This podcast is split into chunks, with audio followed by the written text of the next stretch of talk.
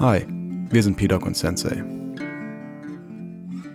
Heute zu Gast Paulina Ioannidou. Sie ist eine ehemalige Mixed Martial Arts Profisportlerin. Sie hat sich früh selbstständig gemacht und eine eigene Physiotherapiepraxis eröffnet. Hier ist sie Expertin für Rehabilitation, insbesondere für Profisportlerinnen. Über diesen Themenbereich hat sie auch ein Buch geschrieben. Passend dazu promoviert sie in Sportendokrinologie an der Sporthochschule Köln, worauf wir gleich noch mehr eingehen. Schön, dass du da bist. Wie fühlt sich das an, vor 5000 Leuten in einen Käfig zu steigen, um zu kämpfen? Erstmal danke für die Einladung. Die Situation ist tatsächlich sehr angsteinflößend. Ich glaube, wenn man es mehrere Male gemacht hat, reduziert sich die Angst, aber es ist eigentlich ziemlich furchtbar. Es gab keine Situation, wo ich nicht vor der Käfigtür gestanden habe und gesagt habe, warum machst du diesen Scheiß eigentlich? Weil ich jedes Mal vorher überhaupt keine Nervosität verspürt hatte und jedes Mal in diesem Oktagon gedacht habe, meine gesamte Verdauung hat Bock, auf den Notausgang zu drücken. Und sämtliche Körperfunktionen und alles, was ich gelernt habe, sind auf einmal bei Null und Reset. und das spiegelt sich auch oft also man, man muss es andersrum beschreiben. Es spiegelt sich nicht oft in meinem Kampfstil wieder, aber es spiegelt sich in meinem Gedächtnis wieder, wie ich nach den Kämpfen gedacht habe, dass ich gekämpft hätte. Die Nervosität, die sich einschaltet und dieses, dieser Survival-Mode, den man auf einmal dann hat, sind eigentlich nur luftraubend. Ähm, ich habe gerne oder oft dann auch mit Kolleginnen aus der Sportpsychologie darüber gesprochen, weil ich immer dachte, es kann einfach nicht sein, dass ich da reingehe und auf einmal alles gefühlt vergesse und so nervös bin. Ähm, es hat geklappt, paar Mal, paar Mal auch nicht. Und es ist aber eine Erfahrung, die einem wie so eine Art äh, Endorphin, Drogenkick äh, dann hinterher sagt, okay, ich muss das auf jeden Fall nochmal machen. Und dieser kleine Teufelskreis von, fuck, was mache ich hier eigentlich mit? Oh, I wanna do that shit again, ist leider ähm, immer noch sehr präsent in meinem Kopf und äh, freue mich dann auch immer doch mal wieder aus so kleineren Turnieren oder so dann kämpfen zu können. Evan, ich erinnere mich irgendwie, bei dir klang das anders. Ja. ich, ich möchte jetzt gerade gar nicht über meine kleinen Turniererfahrungen sprechen. Das ist äh, total unverhältnismäßig. Aber ich habe mich gefragt, ob das mit der Angst was ist, womit jeder umgehen muss. Also so dieser, dieser Leistungsdruck. Wir gucken ja auch gerne irgendwie UFC und irgendwie andere große Kampfpromotions und Grappling-Promotions. Und du hast ja immer diese Situation, dass die Leute irgendwann sehr bekannt sind in Social Media. Ne, Hunderttausende, wenn nicht Millionen Leute verfolgen das. Und dann gibt es diesen einen Tag, wo alle wissen wollen, gewinnst du oder verlierst du. Und oft haben die Leute ja immer diese so Kriegermentalität. Ne? Das ist so, wir sind irgendwie eine ganz starke Figur, wir stellen uns ne, den größten Herausforderungen. Oft hast du auch so eine David-Goliath-Geschichte. Aber letztlich müssen die alle doch irgendwie so Angstmanagement betreiben, oder? Also ich selber für mich, ich kenne das, wenn ich irgendwie mich vor Leute stellen muss. Das ist was, das liegt mir ganz gut, aber da bin ich auch über die Zeit besser geworden. Einfach weil ich das öfters gemacht habe. Und ich frage mich, ist dieses Angstmanagement beim Kämpfen was, worin man auch einfach besser wird? Ist das eine Fähigkeit, die man so hochleveln kann? Ich glaube, dass Angstmanagement sicherlich eine Fähigkeit ist, die du leveln kannst und an der du arbeiten kannst oder ein Skill, an dem du arbeiten kannst, wenn du vor allem mit professionellen Therapeutinnen, also Psycho zum Beispiel, arbeitest oder Coping-Strategien entwickelst. Ähm, ich hatte damals eine Kollegin, die in der Sporthochschule auch Sportpsychologin war die haben verschiedenste Mechanismen für Lampenfieber zum Beispiel entwickelt. Also das gehört ja theoretisch mit in diese Schiene rein. Oh Gott, ich habe Angst, Unsicherheit und während du dann auf der Bühne oder im Käfig bist, dann eine Angstamnesie äh, entwickelst. Und wenn man diese Art Amnesie entwickelt, wenn du daran stehst, dass du halt Mechanismen hast, wie zum Beispiel Atmungssteuerung, oder vielleicht auch Visualisierungen, in denen du denkst, ah, okay, stell dir vor, du bist einfach auf deiner Trainingsmatte oder fang mal an, vier Sekunden ein, vier Sekunden auszuatmen.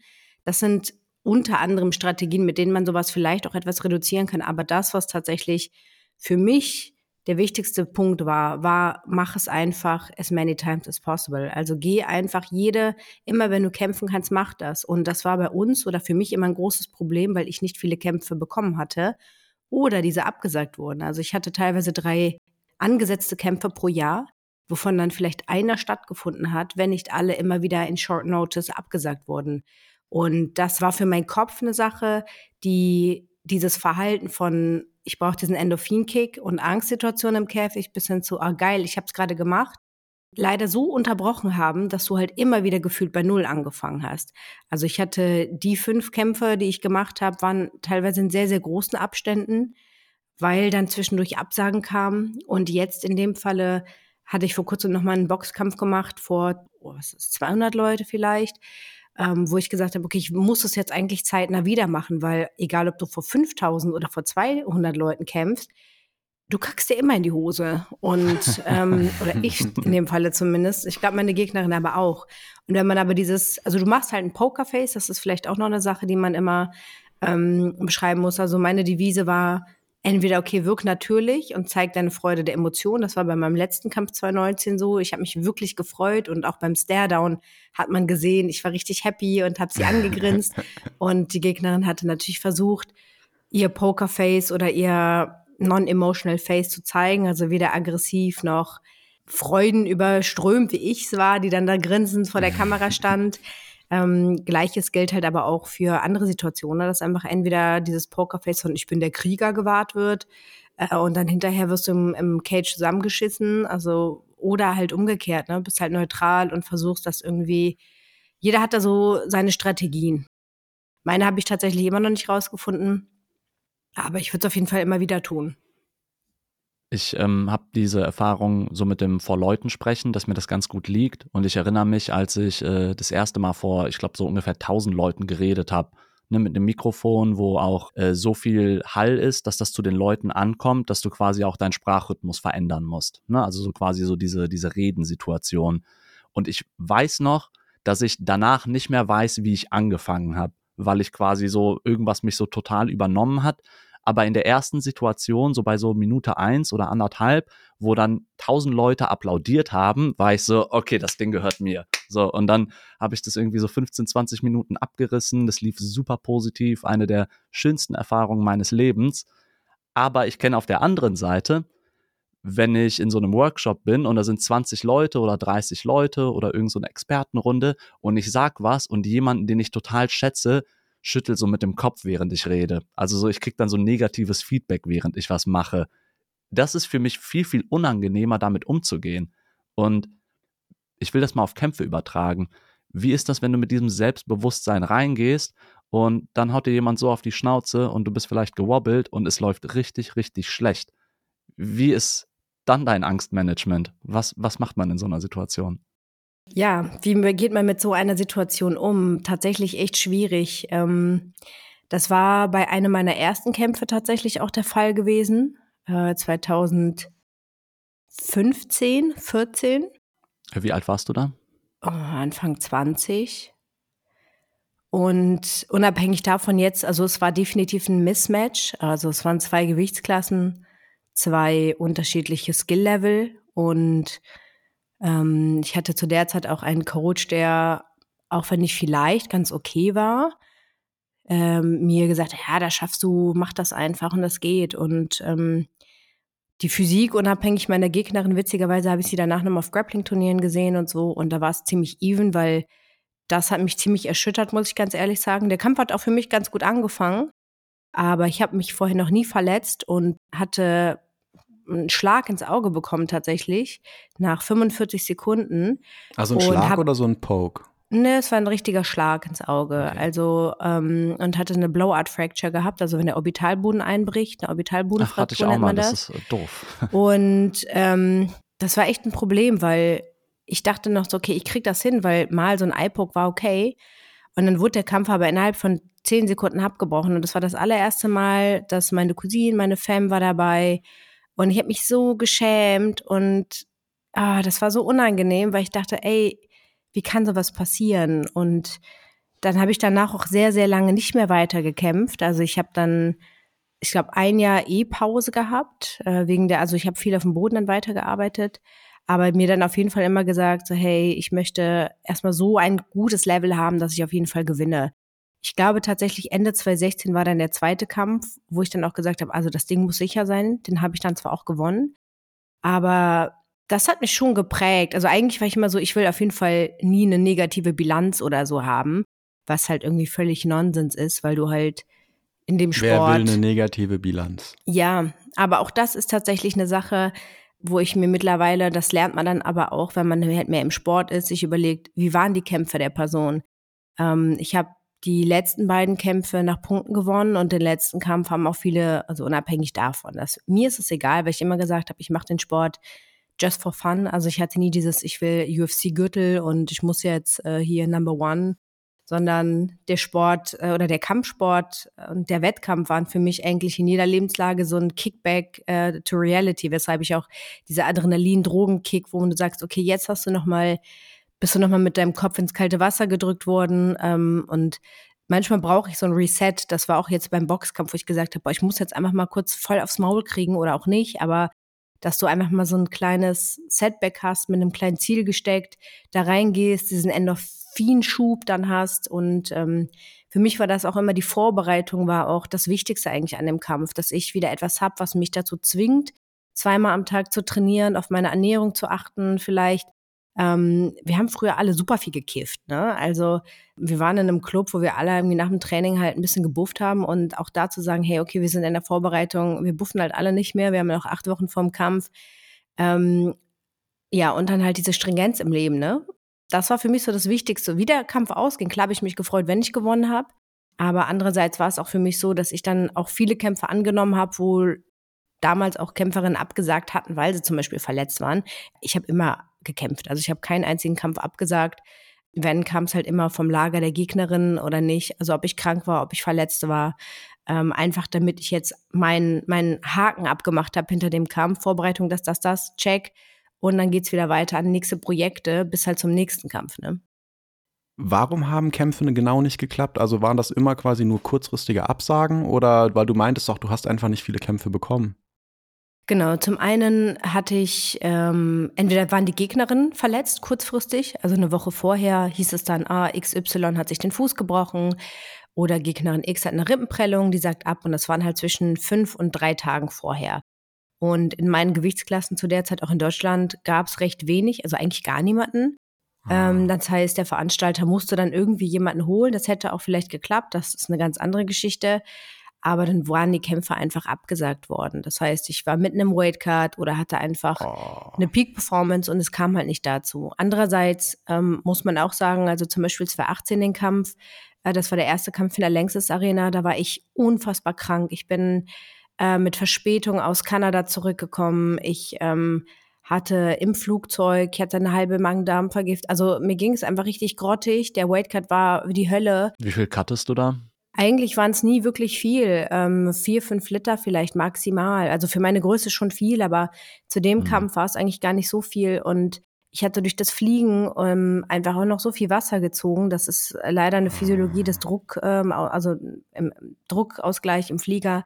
Und dann bin ich noch unfassbar, also bin ich krank geworden und ich wollte partout diesen Kampf nicht absagen, was dazu geführt hat, dass ich um Kilo mein Gewicht verpasst habe, was sie dann zwar akzeptiert haben, habe ich aber meine ganze Gage abgegeben und äh, die haben vorab einen Punkt abgezogen, weil der ehemalige Teamchef der Gegnerin halt so ein Dulli war. Aber was auch nicht schlimm war. Also für mich war einfach nur so, ich wollte diesen Kampf nicht absagen, weil A war das der erste MMA-Kampf in der Längstes Arena in Köln, also meiner Home City. Plus ähm, es sind auch Leute zu dem Kampf gekommen, also mein Stiefpapst zum Beispiel, der überhaupt kein Blut sehen kann. Und es war ein fucking bloody fight. Also beide, wir sahen beide aus, als wären wir einmal ähm, durch, ein, durch eine Baseballanlage gelaufen. Ähm, also ich sah aus am Ende wie eine Klingonin, äh, hatte einfach ein Riesenhämatom in der Fresse. Samia hatte die halbe Lippe aufgeplatzt. Ähm, und es war echt eine wilde Nummer. Und wir wollen jetzt hier übrigens nicht sagen, dass Klingonen schlecht aussehen. äh, bleib, bleib Nein, ich, es war eine ganz neutrale Beobachtung meiner Gesichts- und Stirnform, aber ähm, das war auf jeden Fall eine Sache, wo ich körperlich überhaupt nicht für dran gegangen bin, es aber auch nicht bereue, es gemacht zu haben, weil das für mich dann wieder so ein Next Step war mit, hey, ich hack den, ich hack das Ganze ab und ähm, geht wieder next level. Also jeder Kampf und jeder dieser Einschnitte hatten immer irgendwelche Etappen innerhalb meines Lebens oder Studiums, also ob das Selbstständigkeit war, ob das Studien, also im Studium habe ich viel gekämpft, in der Selbstständigkeit habe ich viel gekämpft. Ähm, das waren für mich dann immer Etappen, wo ich gesagt habe, ah geil, wenn ich das abgeschlossen habe, dann. Das war 2016 auch so. Ich habe meinen Kampf gehabt, dann habe ich die Praxis zwei Wochen später aufgemacht, dann kam wieder ein Kampf oder eine Vorbereitung und das war für mich irgendwie so Teil meiner Struktur vielleicht auch, ne, bis ich tatsächlich dann auch am Ende doch final Mann und Co. kennengelernt habe, dass man sagt, okay, man hat jetzt natürlich noch eine weitere Person, die jetzt in den Alltag integriert ist, aber das war für mich einfach immer so wichtig, sowas zu machen und für mich selbst mich so zu konditionieren. Und deshalb war es mir dann am Ende auch scheißegal, ob ich krank war oder nicht oder vor dem letzten Kampf 2019 hatten wir ein Kind verloren und ich habe gesagt, ich gehe jetzt mit sechswöchiger Vorbereitung da rein, weil ich muss, muss mein Trauma jetzt hier bewältigen und bin einfach so ins kalte Wasser gesprungen, gesagt, ich mache auch keinen großen Weightcut und kick mich da durch, weil ich jetzt unbedingt was brauchte, was mich halt komplett ähm, wieder in meinem Kopf resettet. Und das war dann so für 2019 so der Punkt, okay, ich gehe da rein, I don't care, was, wie ich da rauskomme ich mache es für mich. Es ist meine, meine Art von Psychotherapie. Und ähm, genau, mit dem Ergebnis war ich zwar am Ende auch nicht ganz zufrieden, aber das war dann echt gut für meinen Kopf. Ich finde es, man sieht auch auf den Fotos, ich war einfach nur happy und es gibt so zwei Fotos, die auch damals ein Fotograf äh, gecatcht hat, wo ich einfach nur so glücksweinend auf dem Boden sitze und einfach froh bin, dass man dann halt wieder nochmal anfangen kann, ja. Wow, unglaublich, wie offen du die Sachen alle erzählst das ist ja oft so ein Phänomen bei Menschen, dass wenn es sehr schwierig wird, dann hast du auch diese, diese Make-or-Break-Situation. Und ich kenne das von mir selber, wenn ich besonders viel zu tun habe oder besonders schlimme Erlebnisse habe, das ist eigentlich die Zeit, in der ich sogar am besten performe. Und gerade dieser, dieser körperliche Ausgleich, also wenn du mal schaust, so in der Pubertät und so, da ähm, ich glaube, wir sind ja auch ähnlich alt. Da gab es ja diese Strömung, da ist das sehr populär geworden, dass Leute sich so zum Beispiel selbst verletzen oder so, um psychischen Schmerz mit physischem Schmerz zu überdecken. Und ich habe halt das Gefühl, manchmal, wenn du in den Boxring steigst oder wenn du irgendwie, sagen wir, unvorbereiteten Marathon läufst oder ich besteige jetzt diesen Berg. Ne? Leute machen ja manchmal so ganz verrückte körperliche Aktionen, oft in so diesen Extremsituationen. Mein Eindruck ist, dass das vielleicht irgendwie so ein bisschen so eine ja, du hast gesagt Psychotherapie, aber vielleicht hat es auch ein bisschen so eine spirituelle Komponente, dass man da einfach sich dann nicht nur mental, sondern irgendwie auch so physisch dieser großen Herausforderung stellen will.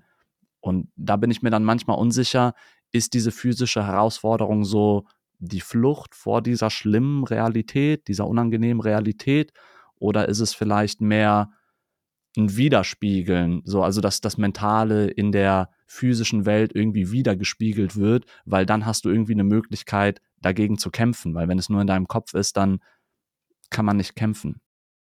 Ja, also ich äh, finde schon, dass es da eine sehr hohe ähm, Konkurrenz mitgibt, weil du hast, also beides, das eine bedingt ja nicht unbedingt das andere, also du kannst ja auch beide Komponenten innerhalb eines physisch, physischen Wettkampfs halt haben, also du kannst dich einmal gegen dich selber halt richten, sagen so, ich gehe da jetzt rein und um das mit meinem Kopf zu klären, aber natürlich auch die physische Komponente. Also das ist, das war auch das immer, wo ich gesagt habe, eine Wettkampfvorbereitung erdet dich, weil du brichst deinen Körper, du brichst deinen Kopf, du brichst deinen Körper, du bist, du hast Sparringrunden, bis du brichst, bist du, ich habe, wie oft ich nach dem Training geheult habe und gesagt habe, ey, aber du bist dann einfach wieder bei Null. Also du kommst, dann gehst du nach Hause, isst, bist völlig im Arsch und machst es halt repetitiv wieder. Sicherlich gibt es einige Psychologinnen, die dann auch das Ganze irgendwie mit einem Borderliner oder so vergleichen. Das kann auch völlig legitim sein. Ähm, du merkst aber auch, wenn du lange mit Leuten trainierst, und ich würde sagen, dass das Team, mit dem ich mich seit über zehn Jahren umgebe, alle ein ähnliches Setting oder sich ein ähnliches Set halt aufgebaut haben. Alle gehen ein bisschen anders damit um. Zum Beispiel Philemon und ich trainieren seit zehn Jahren zusammen, acht Jahren zusammen, ich weiß es nicht. Und jeder hat im Kampfsport seine Therapie vielleicht drin gefunden. Also da, wo wir uns irgendwie erden, irgendwie, äh, bis man sich halt auch so kaputt haut, sage ich mal, bis man dieses, diesen Reset-Button im Hirn gefunden hat. Andere wiederum finden ihre Ruhe da drinne, weil sie taktisch damit umgehen können, weil sie anfangen können, diesen Sport auseinanderzunehmen in ihren kleinsten Details und zu strategieren und äh, Möglichkeiten zu finden, diese Optimierung da drin zu finden. Ein Beispiel zum Beispiel Luca, der halt sich, glaube ich, noch nie gekloppt hat, aber halt nonstop Leute am Trainieren ist und dass so jeder so ein bisschen seinen Weg in dieser Sportart gefunden hat, wie er damit umgeht. Und für mich auch, also die Sportart an sich, ich weiß, ich habe auch keine Ambition, jetzt erstmal groß pro zu kämpfen, aber dieses konstante du kriegst auf jemanden wachrütteln passt vielleicht dann auch. Also jemanden wachschlagen würde vielleicht dann eher noch passen. Auch im Sparring immer wieder mal eine zu kassieren und zu wissen, okay, du kommst dann halt wieder zurück, halt die Deckung hoch und so ist das so ein bisschen wie so eine Parabel auch fürs Leben. Also für mich war es immer wichtig zu gucken, was passiert und jetzt gerade, ne? Also wenn wir die Situation haben mit man hat ein Kind gemacht, dass du dann auch weißt, du kannst dir einfach keine Fehltritte erlauben wie früher. Du kannst halt nicht random rausgehen, dich kaputt hauen lassen, weil du weißt, du kannst halt keine eine Woche zu Hause sein und regenerieren, sondern du musst halt jeden Tag funktionieren. Und da ist man schon ein bisschen dosierter damit, aber trotzdem braucht man diesen, diesen Zug, der, der, oder wie kann man das beschreiben?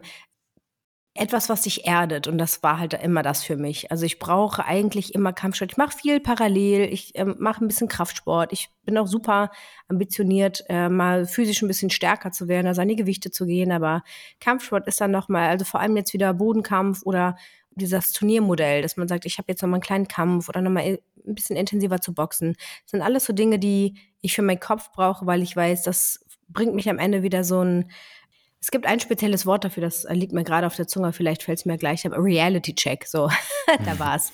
Dass dieser Reality Check immer sagt, okay, guck mal, da bist du wieder und woran musst du vielleicht doch wieder arbeiten, plus dann halt parallel auch dieses, hey, du bist gar nicht so gut, wie du denkst, also vielleicht auch so ein bisschen Demut immer mit dabei zu bringen, weil das ist definitiv eine Sache, die auch für mich in den letzten Jahren immer mehr klar geworden ist, wenn du auf so einer intellektuellen Skala dich halt hocharbeitest. Also da jetzt auch so die Parallele zu finden, okay, du machst deinen Bachelor, du machst deinen Master und eigentlich habe ich immer das Gefühl, oh fuck, ich werde immer dümmer. Und dann habe ich jetzt diese Promotion angefangen und denke eigentlich immer, oh fuck, also bin doch mehr an Selbstzweifeln dran und denke mal, wenn die Leute mich irgendwas fragen, okay, mh, hm, ja, ich kann da eigentlich voll viel zu sagen, aber sag das immer mit so einem vorgehaltenen Deckel, weil XY nicht so ist. Also diese Demut bringt der Sport halt auch mit sich und das hat man dann natürlich irgendwie wieder im Beruflichen jetzt auch wieder parallel. Das sind gerade so zwei Täler, in denen ich mich befinde, aber wird irgendwann wieder ein bisschen besser, glaube ich. Und dann ist es quasi auch gut, wenn du einerseits ab und zu das Gefühl hast, du bist vielleicht nicht schlau genug, dass du ab und zu auch nochmal einen auf die Fresse kriegst. Quasi. Ganz genau. Oder wenn ich denke, ich bin schlau genug, dass man die letzten Gehirnzellen nochmal kaputt macht. ähm, ist aber vielleicht ganz interessant, sich mal zu überlegen, ähm, ich meine, das lässt sich auf alles übertragen. Wenn du, wenn du nicht rausgehst und dich, dich einer Realität stellst, dann kommt man ab und zu auch mal vielleicht auf das Gefühl, auf so einem hohen Rost zu sitzen immer und irgendwie sich zu denken, ach ja, boah, eigentlich bin ich ja hier voll der Schlauste, ne? Eigentlich Weil in deiner Abteilung alle mal zu dir aufsehen oder so. Genau, genau. Und dann vielleicht äh, mal gut ist ab und zu mal einen auf die Fresse hauen zu lassen. Ja. Ich habe da noch eine Frage zu dem ähm, zu deiner professionellen Karriere, weil du warst Profisportlerin in dem Kontext, oder? Also du hast, war das quasi auch dein Haupteinkommen dann, diese Kämpfe? Nee, definitiv nicht. Also du bist, der Begriff äh, Profi hat eigentlich nur damit was zu, also hat mit zwei Einstellungen was zu tun. Unter welchen Bedingungen kämpfst du? Also wie ist die Rundenzahl, wie ist die Handschuhgröße? Das sind Konditionen, die MMA zum Beispiel professionell machen, sprich kleine Handschuhe, keine Amat also kein Schutz außer Zahnschutz und kleinen Handschuhen und fünf Minuten Runden. Dreimal fünf Minuten oder fünfmal fünf Minuten, das macht ein professionelles Setting aus.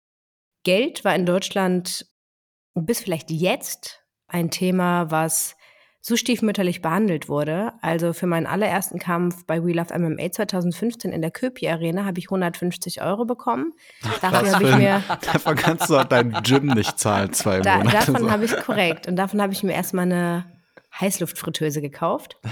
ähm, Gute Investition.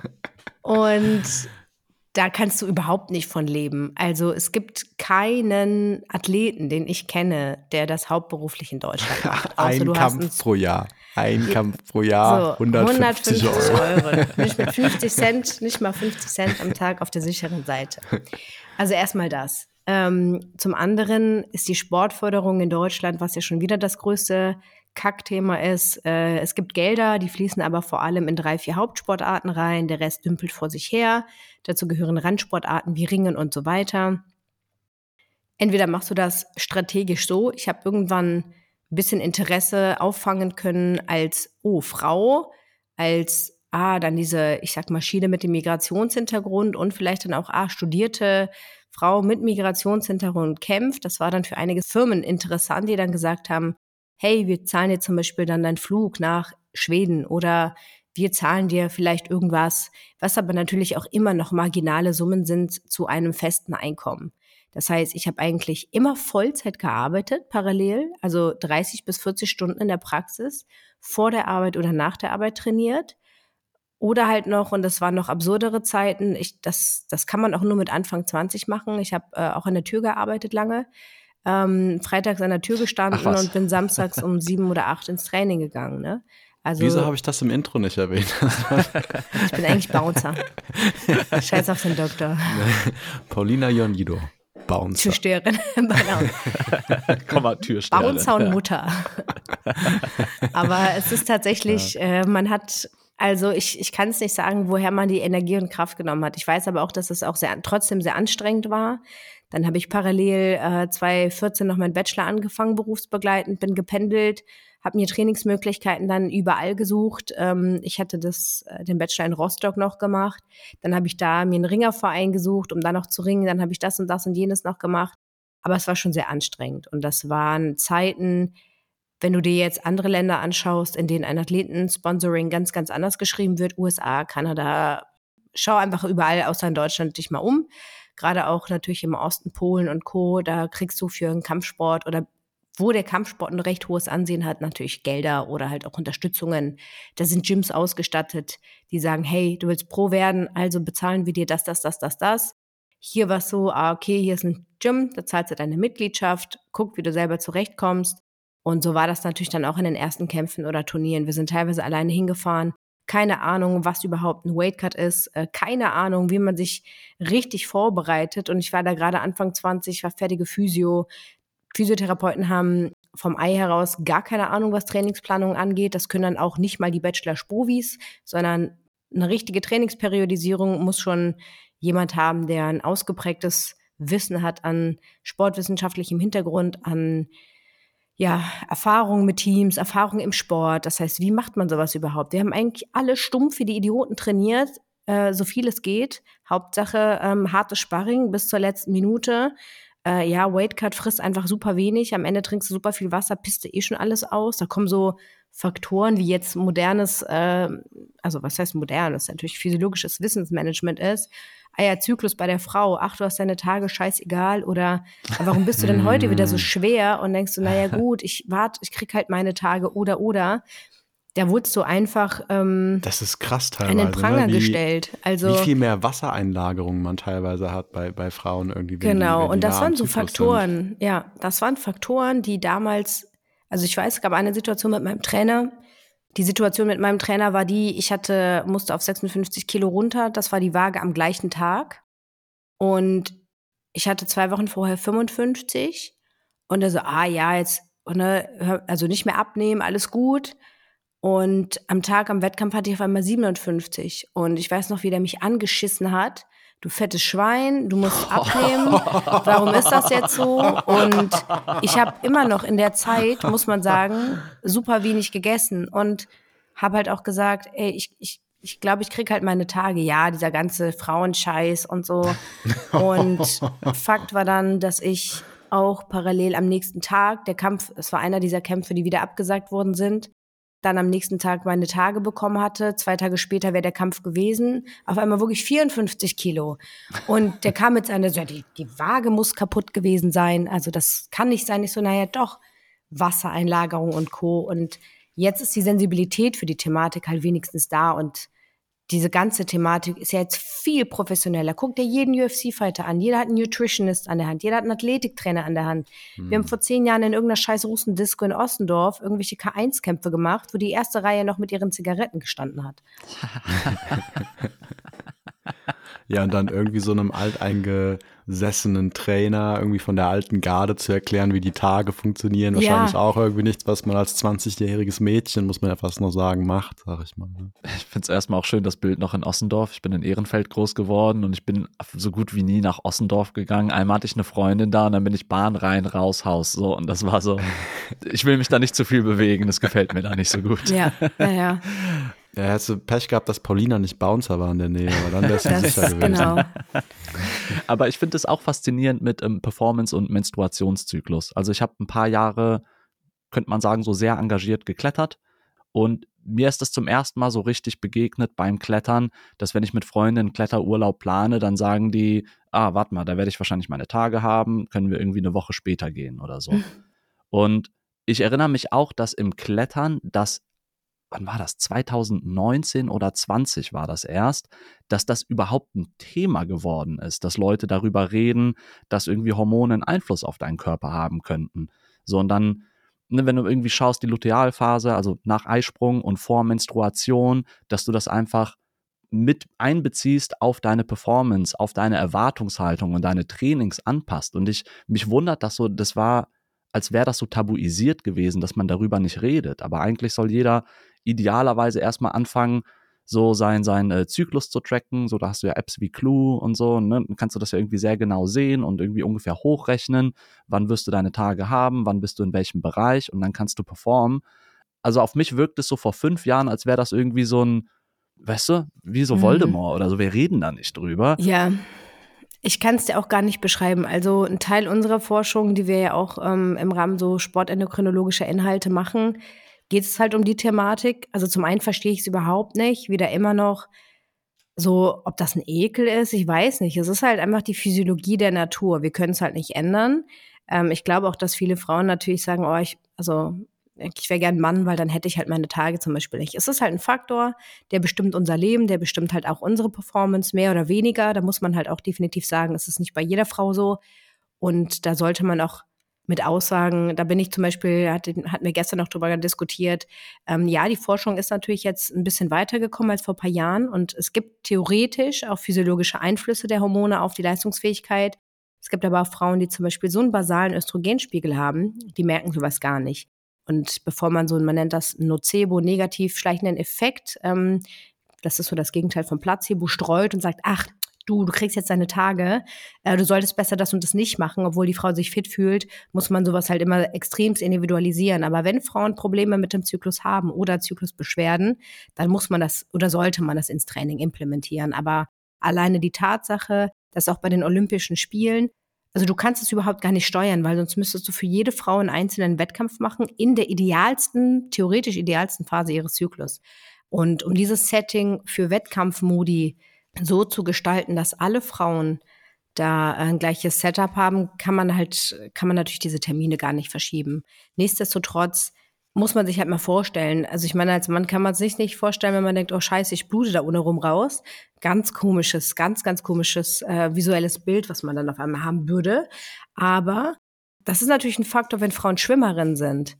Das war die, das war der Albtraum als Mädchen, schwimmen zu gehen, wenn du deine Tage hast, weil du dachtest, entweder kommt der weiße Hai oder du hast halt hinterher irgendwie die, total die rote Spur und jeder sieht, das ist so, sind so diese American Pie Filmmomente. Mhm. Du alleine, Wasser, alles rot um dich herum, und 15 pubertierende Teens um dich und zeigen mit dem Finger auf dich. So, das ist so der, dieser Worst-Case-Aspekt. Und das ist immer noch, wenn Frauen, also auch als Leistungsschwimmerin, ne? ich meine, es gibt genug, also jetzt zum Beispiel, ne, diese ganze Industrie dahinter, die Hygieneindustrie, die passt sich an. Es gibt Sporttampons, es gibt das, es gibt dies und es gibt jenes. Aber ziemlich lapidar gesagt, wenn du wie ein Schwein blutest und ins Wasser gehst, hast du einfach so eine Hemmung, weil du denkst, okay, also irgendwas wird da schon passieren, so. Aber mental. Men ja, und dass man einfach, also mir geht's gar nicht darum, dass jeder, ich, ich war jetzt total überrascht, wie viel Elvin äh, darüber wusste, äh, was es zu tracken gibt und so. Also das ähm, ist für mich auf jeden Fall auch eine Premiere, sowas aus einem äh, Mund eines Mannes gehört zu haben, ähm, weil das halt Dinge sind, die einfach normal, also meines Erachtens Physiologie sind, normal sind. Ähm, wenn Väter, vor allem Töchter vielleicht auch haben, auch darüber ein Wissen zu haben und sowas überhaupt nicht zu tabuisieren, ähm, wir sind wieder in so einem, für mich als Frau, sage ich mal, ein politisches um, politischen Umbruch. Wir haben wieder zwei Ähren gerade in der westlichen Welt, die komplett out of order sind, also wo Personen oder Transfrauen sich ähm, als Frau definieren oder biologisch als Frau vollwertig gewertet werden möchten, was ich, sorry, aber nicht akzeptiere.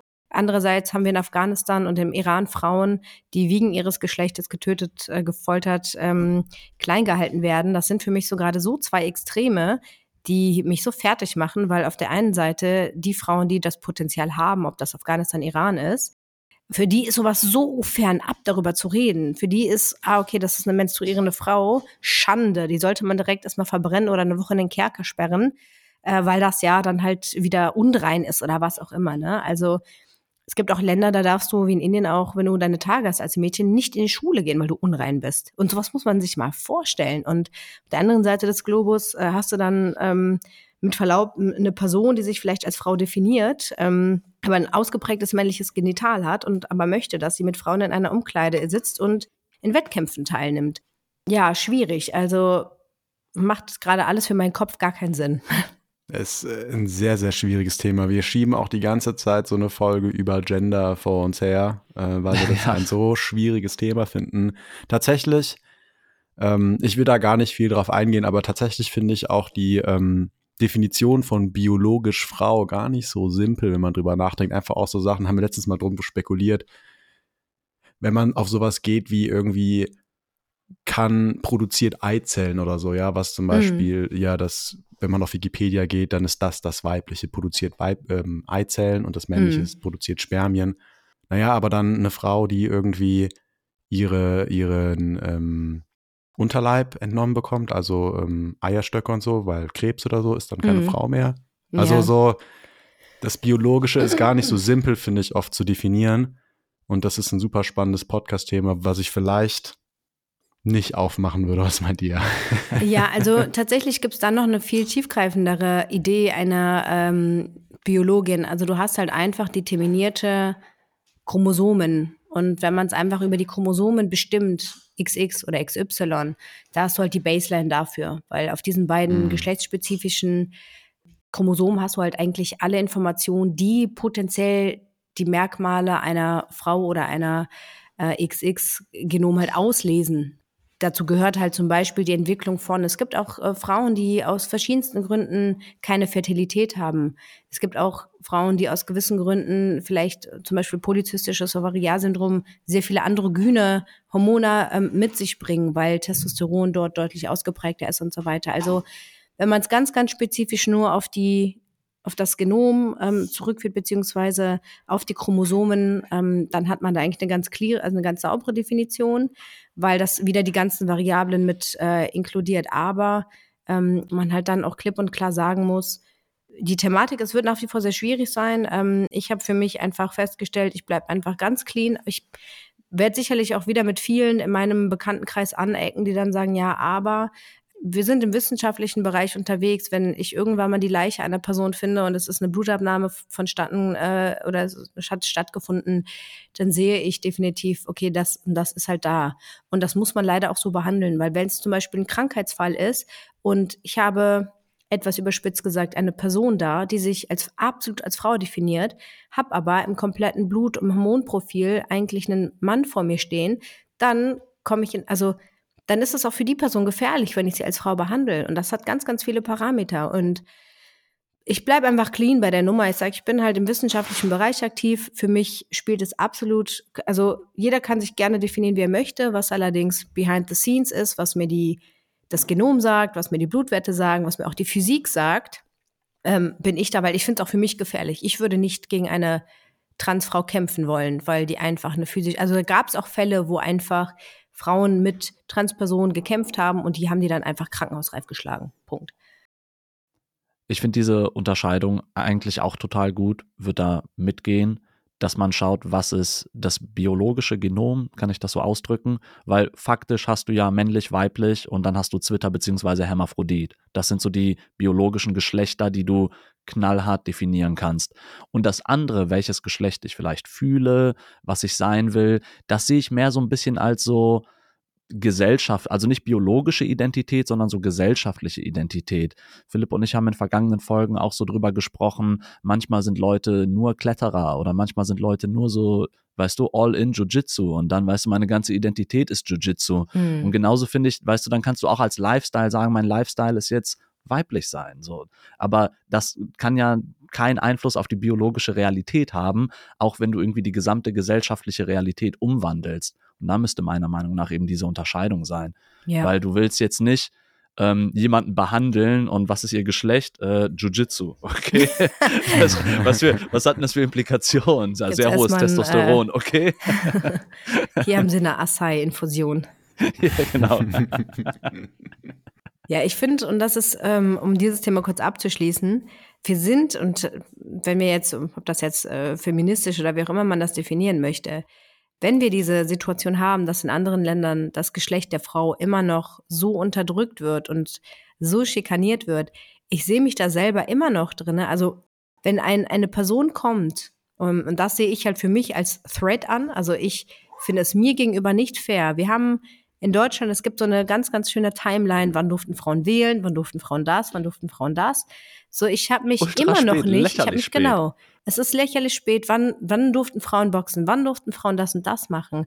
Und diesen Prozess, den wir jetzt gerade haben, dass jemand wie ich in dieser Position ist, ich mache das, ich mache mich selbstständig, das gibt halt einfach nicht lang. Und dafür haben wir das hat so viel Zeit und so viel Kraft und Kampf auch von vielen Frauen gekostet, sich da durchzusetzen. Es hat wirklich viel Aufwand betrieben. Und dann kommt wieder was, wir sind immer noch nicht da, wo wir sein wollen. Und dann crasht jemand in meine Comfort Zone und sagt, na, ich bin halt auch eine Frau und wird auf einmal, kommt dann, nimmt anderen Frauen im Leistungssport ähm, Medaillen weg für etwas, was einfach biologisch absolut unfair ist. Und das kommt dann in meine Comfort Zone. Und jeder, der dann sagt, ach, du bist aber so und so, das hat gar nicht mit Transfeindlichkeit zu tun. Lehre und Lehre lassen. So, wenn die Person Bock hat, ähm, oder sich anders definiert, ist das völlig okay. Aber dann geh nicht in meine Comfortzone rein. Dann mach nicht das kaputt, was ich mir erarbeitet habe oder was sich ganz viele andere Frauen erarbeitet haben, weil dann sind wir wieder bei einem Thema und ähm, ich dann sage, da muss ich halt auch meine eigene Gattung, sage ich mal, schützen für etwas, was ich halt dann nicht fair finde. Und ähm, dafür gibt es auch immer viele Backlashes und ich glaube, es gibt auch einen Begriff dafür, der heißt Turf oder mh, hm, ich weiß es gar nicht, ich muss es nochmal nachgucken. Also ja, von wegen so transfeindlicher Feminismus hat gar nichts mit Transfeindlichkeit zu tun. Es geht da in dem Fall um die Biologie und das Schützen von etwas, was wir uns als Frauen vielleicht gerade halt hart erarbeitet haben. Ja, dann würde ich sagen, du bist eine fürchterliche Sexistin und wir unterbrechen ja. das Gespräch hier. Genau, danke, also. tschüss. ich meine, gibt ja mittlerweile für alles irgendwie Begriffe, oder? Das hatten wir ja auch in einem im Podcast vor immer diese schönen Schlagwörter auf alles irgendwie. Ja, du bist jetzt Turf, du bist jetzt, mh, gibt ja auch ja, immer feine Nuancen. Ja, du hast keinen Meinungspluralismus mehr. Du kannst, also du musst halt links oder rechts sein. Du kannst mhm. auch nicht irgendwie deine Meinung aus so unterschiedlichen Positionen zusammensetzen. Es ist, ich glaube auch letztlich wegen Social Media und so, weil die diese Memes letztlich oder die Art und Weisen zu kommunizieren, dass das immer über sehr wenig Text oder sehr wenig Bilder gehen muss, dann musst du das verschlagworten, dass es eine starke emotionale Reaktion hervorruft und dadurch wirst du gehört und dann. Ähm, ich würde gerade noch mal ganz kurz einhaken auf einen Punkt, den du gerade eben gesagt hast, Paulina. Ihr Frauen seid noch nicht da, wo ihr gerne wärt. Ähm, hast du da so, ich meine, ne, also es ist ja auch vielleicht eher nur so eine abstraktere Aussage, die man so ein bisschen fühlt, aber hast du da was, um das zu konkretisieren, was du, was du dir noch so wünschen würdest, was ähm, für Änderungen du noch irgendwie siehst? Also grundsätzlich global immer, weil global wäre definitiv das Ziel, dass sowas wie in Afghanistan oder im Iran überhaupt gar nicht existieren. Das ist definitiv ein Faktor äh, innerhalb der deutschen Struktur. Also es gibt jetzt zum Beispiel immer mehr Wandel, was zum Beispiel Mutterschutz, Selbstständigkeit und so angeht. Wir befassen uns mit Themen, die auf Gesetzesgrundlagen noch aus den 40ern, 50ern bestehen, was zum Beispiel auch immer noch das äh, Ehemann-Modell mit sich zieht. Das heißt, eine Frau muss nicht arbeiten, wenn ein Kind da ist, der Mann bringt schon die Patte ins Haus. Wenn du allerdings in der Situation bist, dass du selbstständig bist, Kinder machen möchtest, dann musst du dich um den ganzen Scheiß so vorab absichern, ähm, was eigentlich schlicht und weg nicht möglich ist. Also kurz zum Beispiel die Thematik Mutterschutz aufzugreifen. Es gibt für selbstständige Frauen keinen Mutterschutz und kein Elterngeld. Es gibt theoretisch Elterngeld, was aber eine Summe ist. Damit kannst du nicht mehr deinen Betrieb aufrechterhalten. Und Kleinigkeiten im Arbeitsalltag. Ähm, ja, wir haben auch hier, wenn wir dann wieder ganz clean auf Biologie oder Statistik zurückgehen, Ähm, ich finde zum Beispiel auch sowas wie die Frauenquote nicht zwangsweise wichtig. Da bin ich eher auf der Qualifikationsseite. Aber wenn man sich überlegt, wann haben die Frauen erst diese Möglichkeit gehabt, sich so zu qualifizieren? Weil dann immer sagen, ja, die Leute machen das nicht oder es sind nur Männer Müllmänner oder es sind nur Männer Bauarbeiter oder oder. Frauen durften das gar nicht früher. Das heißt, ab dem Punkt vor 10 oder 15 Jahren oder vor 20 Jahren, wo Frauen für diese Berufe zugelassen worden sind, dass man das einfach komplett öffnet. Ne? Also dass halt auch hier definitiv ähm, da berücksichtigt wird, wann durften Frauen denn das und das überhaupt machen? Und ich kriege das ja auch, wie gesagt, immer von anderen Seiten mit, wenn dann so Statistiken kommen, nur Männer machen diese Arbeit. Ja, wir haben eine, eine körperliche Kapazität, die sehe ich auch komplett ein. Ne, warum sollte eine Frau, die nicht physisch in der Lage ist, auf dem Bau arbeiten, 20, gut, dann soll die halt trainieren, da sehe ich halt ähnlich, aber diese Aussagen fand ich immer ganz komisch. Ne? Nur Frauen machen das und das, Frauen machen Care-Arbeit, weil auch diese Berufe für Männer verpönt waren lange. Ne? Das heißt also, da zum Beispiel möchte ich, dass das für beide Berufe einfach offengelegt wird. Ne? Warum sind nur Frauen, machen nur Frauen das und das? Das sind natürlich vielleicht auch viele emotionale Dinge, die da mit reinspielen, aber dass einfach die gesellschaftliche, dieser Wandel der Gleichberechtigung für beide rauszielt. Ähm, da sehe ich aber auch viele in meinem Bereich, die sagen, ah, Frauen sind immer so oder äh, wollen immer nur das Beste haben, wollen immer nur die Benefits für sich rausziehen. Das sehe ich halt äh, nicht so. Ne? Also ich finde, genauso gilt es, ist, wenn du ein Kind, das muss immer 50-50 gemacht werden. Ich finde es abartig, äh, wie viel Benefits Frauen in einem System haben, wo die Kinder sofort halt zur Frau kommen. Ne? Wir reden jetzt nicht von, von körperlichen Verletzungen. Ne? Also wenn du einen Vater hast oder sowas oder eine männliche Person, die dann im Haushalt schlägt, aber dass halt beide immer zur Rechenschaft gezogen werden und nicht die Frau das Privileg hat zu sagen, ich möchte keinen Kontakt zu meinem Ex-Mann, also kommt das Kind auch nur zu mir. Also das sind so, soll in beide Richtungen gehen. Ne? Also äh, nicht nur das Frauen, sondern dass halt dieses System equalized wird für eine Fairness in beiden Parteien, die Akzeptanz für beide Parteien dann halt auch stattfindet. Egal in was es geht, ob das Care-Arbeit ist, ob das Straßenarbeit ist. Dann aber auch tatsächlich, finde ich, halt gerade diese Mutterrollensituation. Die Mutterrolle ist leider noch was sehr, sehr alteingesessenes. Also wenn wir über diese Situation von Rollen sprechen, ich habe einen Sohn, ja, aber parallel bin ich halt noch so viele anderes. Das, das gibt dir aber der Staat mehr oder weniger. Aber das gibt dir gar nicht die Gesellschaft die Möglichkeit, sondern also eigentlich gibt es immer nur die Frage, wenn ich was alleine mache, ja, wo ist denn dein Sohn? Und jedes Mal sage ich, ja, wo soll der denn sein? Auf der Müllhalde? So, natürlich ist er bei seinem Vater oder bei meiner Mutter. Oder diese Frage kann ich schon nicht mehr hören. Ich antworte eigentlich immer sarkastisch darauf. Weil warum darf ich mir als Mutter nicht mal die Freiheit nehmen, sagen, ich gehe abends zum Training? So, ich sehe eigentlich nur die, die ganzen, also ich meine, ich bin in einem sehr männlichen Sport. Aber jeder der Väter, die bei mir auf der Matte sind, sind sehr oft auf der Matte. Und ich sage immer, was macht denn deine Frau jetzt? Ja, die ist zu Hause. Und das sowas fuckt mich zum Beispiel ab. Ne? Also ich weiß, dass viele Frauen sich das dann auch selber rausnehmen, sagen, ah nee, du, geh mal zum Sport, ist schon okay. Aber dann nehme ich mir halt auch definitiv das Recht raus, dass halt 50-50 völlig normal ist. Ne? Das ist mir auch schon aufgefallen, wenn die Mutter richtig viel arbeitet, dann wundert man sich immer, ob die überhaupt eine gute Mutter ist, weil was ist mit dem Kind? Und wenn der Mann zehn Kinder hat, die er nie sieht und richtig viel arbeitet, ist er so, oh wow, der kriegt Familie und Job gewuppt, der braucht mehr Geld, der muss seine Familie unterstützen, der arbeitet ja so viel und da ist auf jeden Fall eine andere Wahrnehmung in der Gesellschaft. Ich finde deine Offenheit für beide Richtungen total gut, weil oft erlebe ich das, dass einzelne deiner Argumente kommen, aber immer nur von der einen in die andere Richtung und eben nicht in beide Richtungen, dass du einfach sagst, ja, es gibt ein paar Stellen, dass irgendwie ein Vater auch mal Vaterschutz kriegen kann und da irgendwie ein paar Monate bezahlten Urlaub machen kann und sich ums Kind kümmern kann, dass ein Vater auch mal Krankheitstage einreichen kann, wenn das Kind krank ist und so weiter. Und das, was mir aber sogar am besten gefallen hat, ist an dem, was du gesagt hast, da hatte ich noch gar nicht drüber nachgedacht, mit der Frauenquote zum Beispiel.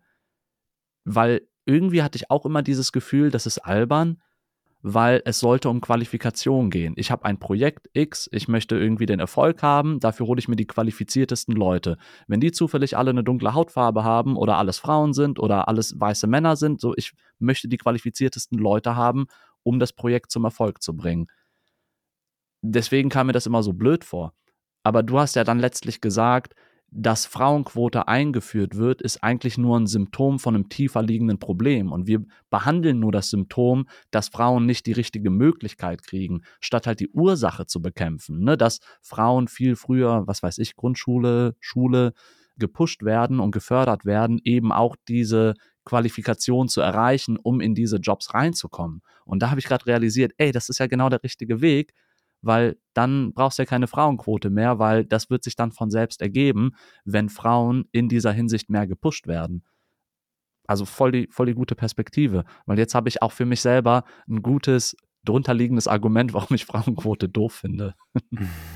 Ja, also du kannst, das, ich meine, das Problem hierbei ist, und das sehe ich vor allem in meiner Generation, ähm, dass wir immer noch diesen Entscheidungskonflikt haben, vor allem was halt zum Beispiel Kinder angeht.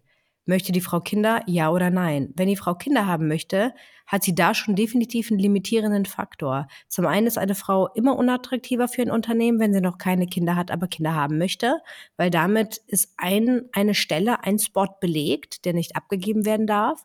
Zum anderen gibt es aber auch von staatlicher Förderung wieder nur eine sehr, sehr einseitige Situation. Also ja, auch hier haben wir wieder die Biologie. Willst du stillen? Ja oder nein? Haben wir Geburtsverletzungen? Ja oder nein? Also aus medizinischer Sicht ist am Anfang die Frau immer mehr involviert, aber was ist die Zeit danach? Das heißt, ähm, wir hatten, du hast gerade auch schon diesen Vaterschutz angesprochen.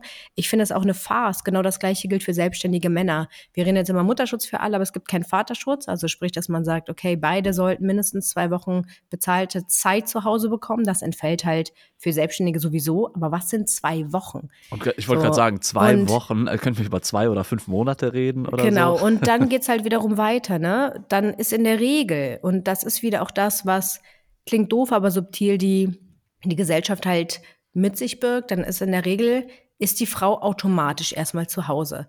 Das heißt, jemand, wenn wir wieder über die Frauenquote reden, es wird, ja, die Entscheidung, ein Kind zu bekommen, ist immer freiwillig, definitiv. Aber dir wird dann natürlich aber auch die Zeit genommen, in der du vielleicht einen gewissen Posten haben kannst.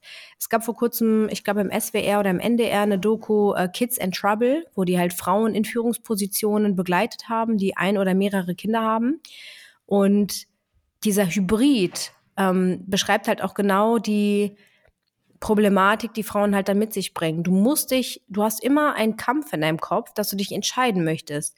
Mache ich jetzt das für mein Kind oder mache ich das oder will ich Geld verdienen oder oder? Und dieser Frage, also jeder der Frauen in diesen Führungspositionen, wurde dann immer die Frage gestellt, aber was macht denn gerade ihr Mann? Und immer wenn die Frage oder die Aussage kam, der arbeitet Teilzeit und kümmert sich dann um die Kinder, hast du so eine abwertende oder so eine ähm, Judging, eine so wertende Meinung genau auch bekommen von dem Umfeld des Mannes, und gesagt haben, warum bleibst du oder warum hast du das eingebusst? Ja, weil meine Frau einfach mehr Kohle verdient als ich oder weil XY einfach genauso eingesteckt hat. Ne? Also, dass man sagt, okay, in der Schwangerschaft konnte ich irgendwie war sie zehn Monate und hat sich zurückgehalten oder das erste halbe Jahr, nachdem das Kind da war, dann ist es jetzt meine Zeit, zurückzusteppen und zu sagen, hey, jetzt lasse ich meiner Frau ebenfalls mal die Möglichkeit, das und das zu machen. Und unabhängig jetzt der monetären Mittel, muss man da auch einfach sagen, dass das System nicht komplett dafür ausgelegt ist, beide gleichwerten zu entlasten, sondern es zielt einfach nach wie vor leider immer noch darauf aus, dass wenn du dich als Frau entscheidest, Kind oder Karriere, dass dieser Hybrid immer so ein bisschen zu leiden oder zu Lasten der Frau ist. Das kann ich jetzt nur aus meiner Sicht empfehlen, weil ich mich immer, immer überlegen muss, okay, was ist, wenn ich jetzt ein zweites Kind mache? Mit welchen Konsequenzen muss ich beruflich und karrieretechnisch rechnen? Und dann entscheide ich mich dafür und sage, okay, ich möchte ein zweites Kind. Das heißt, ich muss es planen als Selbstständige und ich muss für mich schon so ein Setting aufbauen, was theoretisch mich jetzt rein wissenschaftlich oder auch wirtschaftlich wieder ein bisschen zurücksetzen wird. Und dieses Risiko haben angestellte Frauen zum Beispiel gar nicht. Oder ich würde auch fast sagen, dieses Risiko haben Männer auch gar nicht. Was mir dazu einfällt, ist, dass, also wenn man mal rein ökonomisch auf die Sache guckt, Kinder bei uns in der Gesellschaft einfach ökonomisch halt geisteskrank sind. Ne? Also ja, es ist halt, ja. sobald du halt in so eine fortgeschrittene Gesellschaft kommst, sobald du halt in so eine Entwicklungsgesellschaft kommst, sind Kinder so teuer, was sich dann ja auch in den Geburtenraten einfach widerspiegelt. Man kann sich ja einfach mal angucken, wie sind die Geburtenquoten in Entwicklungsländern und wie sind die in der, äh, ja, in halt entwickelten Ländern. Äh, dann siehst du, das sieht man einfach direkt reflektiert, wie sich diese Kosten einfach niederschlagen auf die Geburtenrate. Und dann hat man eben wahrscheinlich bei uns einfach aufgrund von biologischen und kulturellen Faktoren ja die Situation, dass Frauen überproportional mehr von diesen Kosten einfach zu tragen haben, gefühlt. Mm, es ist nicht nur gefühlt so, es ist tatsächlich, also auch gerade der Faktor alleinerziehende Frauen haben ein extrem hohes Risiko in Armut zu verweilen, weil einfach die monetäre Situation nicht gegeben werden kann. Also Frau und Kind alleine, du kannst nicht so performen und arbeiten, wie du das gerne hättest. Plus der Faktor halt auch Zeit, Erschöpfung. Also jede Person, die ein Kind hat oder auch Neugeborenes oder das erste Jahr, das ist zehrend, es ist, es ist heftig. Also man braucht da nicht zu romantisieren und irgendwelche äh, Bilder sich immer anzuschauen, wie irgendwelche Happy Couples mit einem Neugeborenen oder mit einem Kleinkind da sind. Ähm, es ist unfassbar zehrend und äh, physisch intensiv, weshalb zum Beispiel, also jetzt einfach für mich als Sicht, der Sport hat mir sehr viel Resilienz mitgebracht. Ich kann nicht verstehen, wie Frauen sowas wuppen, ohne jemals Sport gemacht zu haben, äh, weil die Resilienz und die Kraft, die ich mir halt vorher oder in der Schwangerschaft oder davor und so aufgebaut habe, hat mal, war mein Lifesaver. Also ich weiß nicht, wie hätte ich keinen Sport gemacht, wie unfitte Menschen an so eine Situation rangehen. Plus stillen, plus früh zur Arbeit, plus, plus, plus. Also weiß gar nicht, wie das sonst andere Frauen machen. Aber dann ist halt immer dieses Risiko da, okay, du bist alleine mit dem Kind, Armutsrisiko steigt enorm. Das Alter der Frauen natürlich auch. Da gab es jetzt vor kurzem noch eine Statistik, dass das Alter der Frauen natürlich immer älter wird, weil halt Frauen jetzt auch gewisse Performance bringen möchten. Die möchten natürlich auch einen gewissen Erfolg im Beruf haben. Das heißt, ab um die 30 herum kriegen in der Regel die Frauen ihr erstes Kind. Und dann wiederum auch so, dass natürlich die Geburtenrate sinkt, weil du genau dieses Problem hast. Also ein zweites Kind, man sagt, äh, ein Kind ist kein Kind. Nee, das ist Nonsens. Es gibt nur kein Kind oder ein Kind. Also entweder hast du gar keine Kinder oder dann ist es eh scheißegal, weil der Drops ist gelutscht, es ist scheiße teuer. Du zahlst Kita, du zahlst dies, du zahlst das. Ähm, dann kommen später noch andere Spesen hinzu. Dann kommen Ausflüge, Urlaube. Der größte Joke, den ich jetzt gerade letzte Woche festgestellt habe, dass ich für meinen zweieinhalbjährigen, zwölf Kilo Baby-Sohn äh, ein vollwertiges Ticket fürs Flugzeug zahlen muss. Was ist denn das für ein Scheiß? So, genau den gleichen Preis, den ich zahle, oder der dicke Jochen mit 150 Kilo nebenan. Jochen, das wollte ich nämlich gerade sagen, der dicke Jochen, der noch auf deinem Platz rüberschwabbelt. Ganz genau. Und dann zahlt mein Sohn genauso viel. Und dann darf ich aber kein Gepäck mitnehmen, weil ja 30 Kilo zusätzlich drauf sind. Wobei aber die Differenz zum Kilogewicht vom Jochen nebenan genauso sind. Also es sind so viele Dinge, wo ich denke, ey, das macht so schwer. Und dann, dann noch die Assistants dabei. Also die Gesellschaft, wir haben jetzt auch wieder hier, unser, unser kleiner Bonzenlindner will keine Kinderförderung einschaffen, dafür will er Gewinne abschöpfen.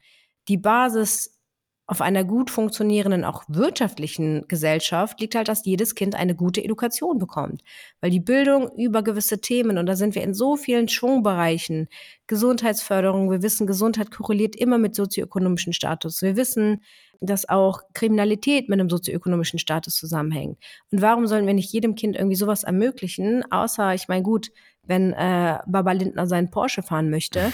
Aber das sind so Dinge, wo ich denke, okay, dann macht die ganze Gesellschaft halt, ich verstehe das dann auch, wenn man keine Kinder hat und so, ja, aber auch die finanzieren dann die Rentner von denen, die auch keine Kinder haben. Und das ist so eine Sache, die tut mir echt weh, weil ich auch andere Kinder sehe, die das nicht haben, was mein Sohn hat.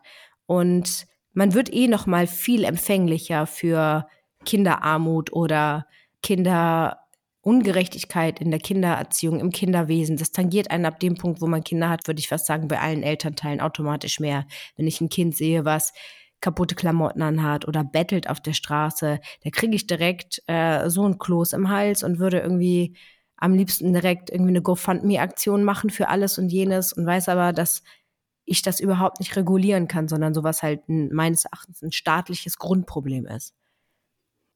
Ich finde das auch unglaublich, dieser ökonomische Aspekt beim Kinderhaben oder überhaupt mit Kindern. Du hast gerade eben gesagt, du hast einen Urlaub gebucht. Ich habe jetzt neulich auch einen Urlaub gebucht und den kann ich nur buchen, wenn ähm, Sommerferien sind. Und so dasselbe Häuschen kostet dann halt nicht irgendwie 140 am Tag, sondern auf einmal 280 am Tag. Klar, auch wenn du Flugtickets holst, mein Sohn ist jetzt neun Jahre alt, der ist nicht ganz so schwer wie Jochen, ne? aber es ist auch klar, der zahlt einen vollen Preis überall, der wird wie so ein Erwachsener gehandelt. Und das ist einfach ein riesiger Markt, den man irgendwie überall versucht auszubeuten, entsprechend mit Produkten, Dienstleistungen etc. Und die Realität für alleinerziehende Menschen, ich kann mir das gar nicht vorstellen. Also mein, meine Situation ist, ähm, ne, ich habe diesen neunjährigen Sohn, mit der Mutter bin ich nicht zusammen. Ne? Das heißt, wir wohnen getrennt und ich bezeichne mich so als Teilzeit alleinerziehend, weil ich ein paar Tage die Woche einfach immer alleinerziehend bin, auch seit Geburt. Ne? Das heißt, ich habe dann selber so Milch angerührt und so und mich da irgendwie immer gekümmert. Und also wenn der mehr als diese paar Tage die Woche bei mir wäre, ich könnte kein Einkommen generieren. Es würde nicht gehen. Niemand kann mir erzählen, wie, ich kann das Kind doch nicht in so eine dunkle Box sperren, acht Stunden am Tag oder auch nur drei Stunden am Tag. Der ist jetzt neun, jetzt hat er eine gewisse Selbstständigkeit, aber ich kann ihn auch noch nicht ein Wochenende alleine lassen oder so. Ne? Es ist, es ist irgendwie so in die Gesellschaft einprogrammiert, dass du eigentlich alleine also wie willst du das Kind erziehen und Einkommen generieren? Ich habe das Gefühl, das geht nicht. Und dann ist es auch oft zu, zu Lasten deiner, deiner eigenen Persönlichkeit. Ne? So, weil ich muss dann auf einmal anfangen, diese Entscheidung zu treffen, gebe ich jetzt hier Teile meiner selbst auf, um Möglichkeiten für mein Kind zu schaffen. So, weil wie soll ich denn einen Vollzeitjob oder zumindest Teilzeitjob Baby erziehen und dann noch irgendwie jetzt hier in den Boxring steigen oder so? Das kann doch gar nicht funktionieren zeitlich. Nee, tut es auch tatsächlich nicht. Also alle drei Persönlichkeiten, also ich weiß nicht, ob ihr den Film Split kennt. Ähm, es ist ganz lustig, ähm, oder eigentlich nicht, das ist ein Psychothriller. Ähm, ich vergesse mal den Namen von dem Schauspieler, der macht aber auch hier Xavier bei X-Men und so. Und äh, der hat halt äh, 25 Persönlichkeiten und die 26. Persönlichkeit ist so ein gestörter Serienkiller. Also nicht, dass ich sowas bin, aber ähm, da ist es auf jeden Fall trotzdem so, dass man, also ich war eh nie so ein festgefahrener Rollenmensch, weil eigentlich habe ich immer viele Sachen simultan gemacht und mich auch in vielen Bereichen simultan gesehen. Also ich war nie nur die Sportlerin, dann ah, nur die Selbstständige oder Bullshit-Begriff für mich ist immer Entrepreneur, aber dann aber halt auch die Situation natürlich Mutter und Sportlerin und halt irgendwie noch Selbstständigkeit. Also man fährt halt immer so einen schmalen Grad von in welchem, in welcher Persönlichkeit befinde ich mich mehr oder weniger und wie muss ich hier performen. Wenn ich in der Physiopraxis bin und mein Sohn kommt, dann habe ich ein Problem, dann habe ich einen Konflikt, den ich jetzt nicht, also entweder spiele ich mit ihm und habe keine Patienten. Dieser Hybrid hat, als der Neugeborene war, okay funktioniert, weil aber auch dann die Compliance meiner Patienten da war, zu sagen, ah, ich habe gerade oder ich muss abpumpen ähm, oder ich muss kurz mal zwei Minuten früher raus oder bitte machen Sie das und das noch weiter. Ich muss kurz fünf Minuten die Milch kalt stellen, weil ich abgepumpt habe wie eine Irre. Da bist du am Anfang in so einer Situation, die extremst zehrend ist und wo sich diese beiden Persönlichkeiten überschneiden, aber es trotzdem zu Konflikten kommt, weil ich dann denke, ah, es ist eigentlich voll unprofessionell. Andererseits die Mutterrolle sagt, ey, das ist das Natürlichste der Welt, dass du das jetzt machst. Und das ändert sich natürlich immer. Das Kind wird älter, der wird nicht mehr gestillt, der schläft durch, der ist immer ein bisschen autarker und so weiter. Aber du musst dich halt immer das Gleiche jetzt auch mit der Promotion. Warum habe ich mir wieder so ein, so Esel oder so einen Mühlstein ans Bein gebunden? Weil das für mein, für mich selber, für meine Persönlichkeitsentwicklung unfassbar wichtig ist. Und diese ganze Thematik zu sagen, okay, ich will mich konstant stetig verbessern, heißt, ich nehme mir einen neuen, neuen Weg auf, wieder jetzt die Promotion zu haben, ähm, viele der Meetings mache ich nachmittags auch manchmal mit meinem Sohn. Wir haben so AG-Meetings alle zwei Wochen, wo wir Studien besprechen, die wir planen. Da ist man so ein absolut im Hintergrund und das ist gut vereinbar. Wenn ich allerdings wieder in die Studienplanung gehe oder mein Paper schreiben muss, da kann ich definitiv meinen Sohn nicht dabei haben, weil sobald ich einen Laptop oder irgendein digitales Medium offen habe, sitzt er wie so ein kleiner Gollum vom Rechner und will halt irgendwie was gucken. Das geht halt nicht. Und diese konstante Mut, also das ist halt dieser Split, der sehr zehrend ist, wo man aber auch sich, also ich habe mir das immer wie so Energielevel äh, aufgeteilt, wo ich gesagt habe, okay, ich zum Beispiel gebe auch gerne den Kleinen meiner Mom, also der ist auch gerne bei Oma und Opa. Ähm, ich habe auch gar kein Problem, äh, wenn der mal äh, ein Wochenende da pennt oder so, dann alle sagen, ja, aber dann ist doch das Wochenende. Wenn es dem Kind Spaß macht, der ist da glücklich, why not, ne? Das macht mich nicht zur Rabenmutter oder dass ich auch mal mit meinem Partner Zeit habe, ne? Man ist ja nicht nur Physio- oder Praxisbesitzerin, Doktorandin, Mutter und ein bisschen Sportlerin. Man ist ja auch noch irgendwo Ehefrau und Partnerin. Also irgendwie muss man schon gucken, dass man diese ganzen Zahnräder miteinander verknüpft. Es ist schwierig und es gibt auch keinen richtigen Weg. Es gibt auch Tage, da finde ich es auch richtig scheiße. Es gibt auch Tage, wo ich manchmal immer darüber sinniere, ob ich sage, in fünf bis zehn Jahren verkaufe ich den ganzen Laden und lasse mich irgendwo anstellen, äh, wenn dann der Doktor fertig ist, um monetär mich absichern zu lassen. Es gibt auch Phasen, also zum Beispiel Schwangerschaft ist auch eine es ist äh, keine kampfsportfreie Phase, also ich habe noch viel geboxt äh, in der Schwangerschaft, aber kann natürlich dann nicht mehr so oft auf der Matte sein. Das ändert sich zwar, aber das ist schon so eine schizophrene Situation. Also so eine Persönlichkeitsmischmasch, den ich mir manchmal ein bisschen anders vorstelle, wo ich mir auch mehr Toleranz oder mehr Unterstützung nicht von der Gesellschaft wünschen würde, aber halt zumindestens von Staat und Förderung, weil das, was ich an Steuern zum Beispiel zahle, jetzt rein monetär, kriege ich nicht mal ansatzweise irgendwie Mutterschutz oder ein Elterngeld zurück. Wenn ich aber Lehrerin bin, kann ich ein Jahr, sorry, Eierschaukeln zu Hause, kriege irgendwie recht viel noch von meinem Gehalt, bin komplett abgesichert und versichert und muss auf keine Kosten oder für keine Kosten aufkommen. Ich muss für alle Kosten aufkommen. Von einem Kostenpensum von ungefähr 5.000 bis 6.000 Euro im Monat, was nur meine Fixkosten sind. Für meine Praxis, die muss ich trotzdem, ob ich jetzt gerade frisch entbunden habe aus dem Kreissaal, ab Tag 1 halt wieder aufkommen. Und das ist so ein mhm. bisschen die Krux hinter dieser ganzen Nummer. Für was entscheidet man sich? Ähm, gut, The Easy Way war eigentlich leider nie so ein bisschen mein Motto. Ich weiß nicht, ob es daran liegt, weil ich immer sage, ich kann es mir, ich bürge mir das selber auf, ich kann das. Ich muss es mir selbst beweisen, dass ich es kann. Wahrscheinlich, also sage ich immer so, ich kann das auch alleine. Ähm, ich war nie ein Teamplayer, also in dem Sinne, dass ich Fußball oder sowas finde ich ganz furchtbar. Deshalb passt vielleicht auch der Sport dazu. Man stellt sich halt alleine dann dieser Bürde, aber es ist, ähm, ja, es ist anstrengend. So und ich gesagt, dann bringt wieder der Sport diese physische Kapazität damit, dass man halt die Nummer halt wuppen kann und auch sagt, gut, das kriegt man halt hin, wird anstrengend, aber irgendwann ist auch der Kampf zu Ende und dann freut man sich, dass wieder eine Ruhephase da ist, dann kommt halt der nächste Kampf. Du hast jetzt gerade eben deine Promotion erwähnt. Und wir hatten auch vorhin schon mal über die Schwierigkeit äh, von, sage ich mal, Profisportlerinnen gesprochen, wenn einfach mit ihrem Zyklus. Und da habe ich mich gerade eben schon gefragt, was ist denn eigentlich mit der Pille? Ich meine, könnte die Frau nicht, die Profisportlerin nicht einfach die Pille nehmen und dadurch dann ihren Zyklus sehr genau kontrollieren?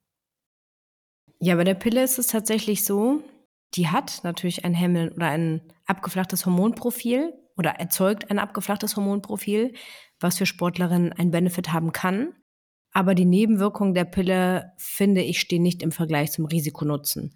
Also wenn ich mir überlege, wie viele Frauen einen Schlaganfall durch die Pille bekommen haben, äh, wie viele Frauen Thrombosen unter anderem dadurch bekommen haben, ähm, steht das in keinem Verhältnis dazu, diese Pille so zu nehmen, dass sie einen positiven Einfluss langfristig auf die Sportlichkeit der Frau hat.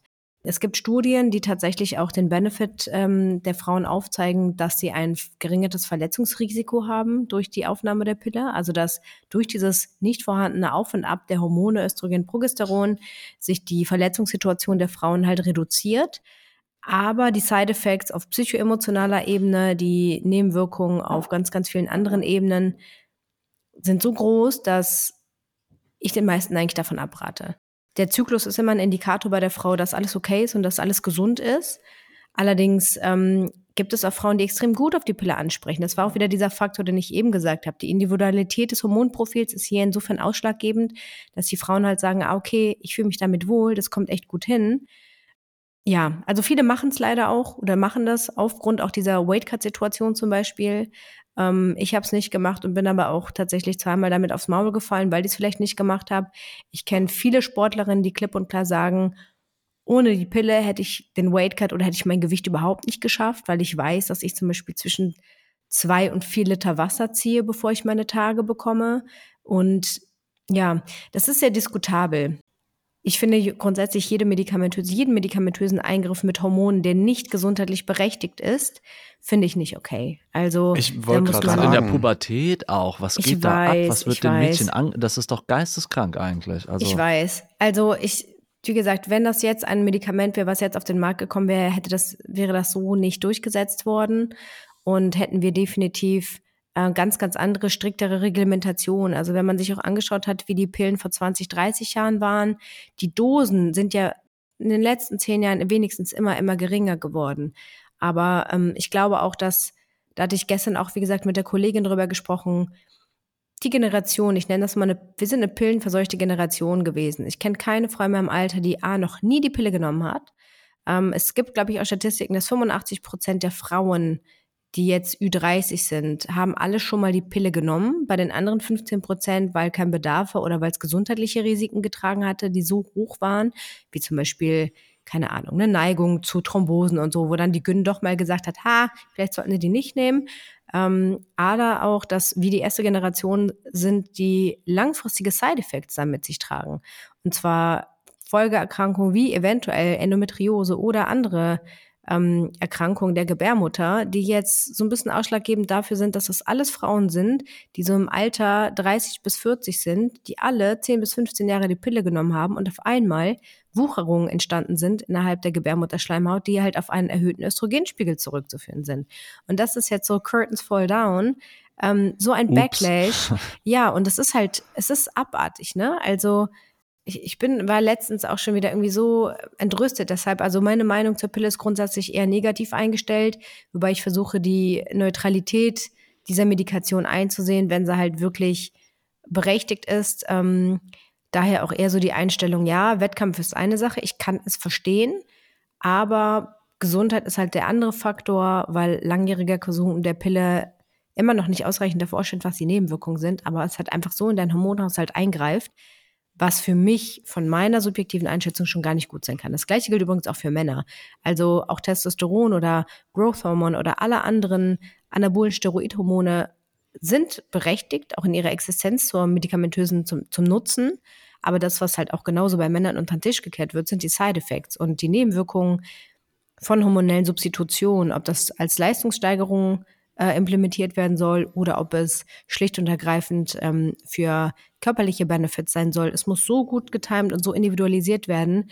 Da ähm, kriege ich selber auf einmal äh, Rückenakne, wenn ich mir die Posts von Team Andro anschaue, was die sich da halt alles teilweise äh, für Sachen aus äh, irgendwelchen Ländern ankarren und sagen, ich habe jetzt diesen Cocktail gemacht. Also geht halt für beide Richtungen. Ich finde halt diese psycho-emotionale Komponente da. Also klar, gesundheitlich ist es super heftig, aber auch wenn ich überlege, dass so, das sind ja quasi noch keine Frauen richtig, das sind junge Mädchen, die ihr gesamtes bewusstes, kognitives Leben, ne, dieses, so, du hast ja in der Pubertät so ein bisschen diesen Aufwachmoment, dass du mhm. merkst, dass du eine richtige Person bist und so.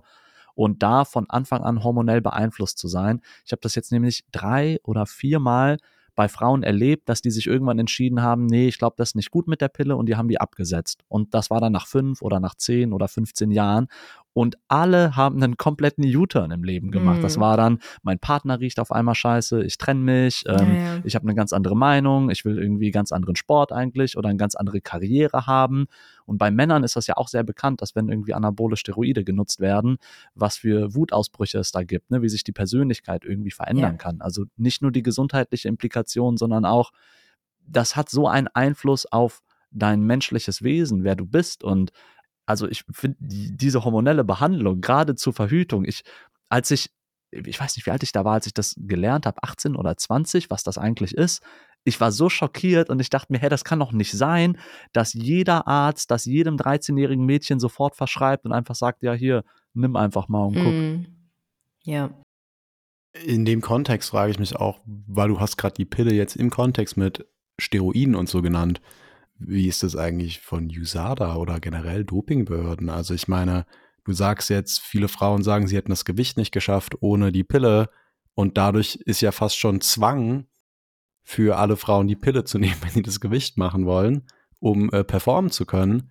Ähm, müsste das dann nicht eventuell auch einfach unter den gleichen Doping-Standpunkten betrachtet werden, wie eben Steroide beispielsweise? Tatsächlich gab es auch da die Diskussion, aber erst vor zwei oder drei Jahren, als die ersten Zyklusstudien rausgekommen sind. Haben wir eine Leistungssteigerung durch die Pille, ja oder nein? Und die haben wir nicht. Wir haben auch keine morphologischen Veränderungen in der muskulären Struktur, eher langfristig gesehen Nachteile durch die Pillensubstitution, durch das abgeflachte Hormonprofil. Innerhalb des Zykluses haben wir zwei Östrogenpeaks, die eher tatsächlich fördernd sind, wenn wir zum Beispiel was so Muskelzellen, also was Verletzung der Muskelfaser zum Beispiel zu tun hat. Da ist Östrogen hat ganz, ganz, eine ganz, ganz ähm, vielfältige Kaskade, um jetzt nicht ganz molekular reinzugehen, aber es ist ein Muskelschutz. Ähm, somit hat man eher, wenn man dauerhaft ein abgeflachteres Profil hat, langfristig gesehen eine schlechtere Regeneration mit der Pille.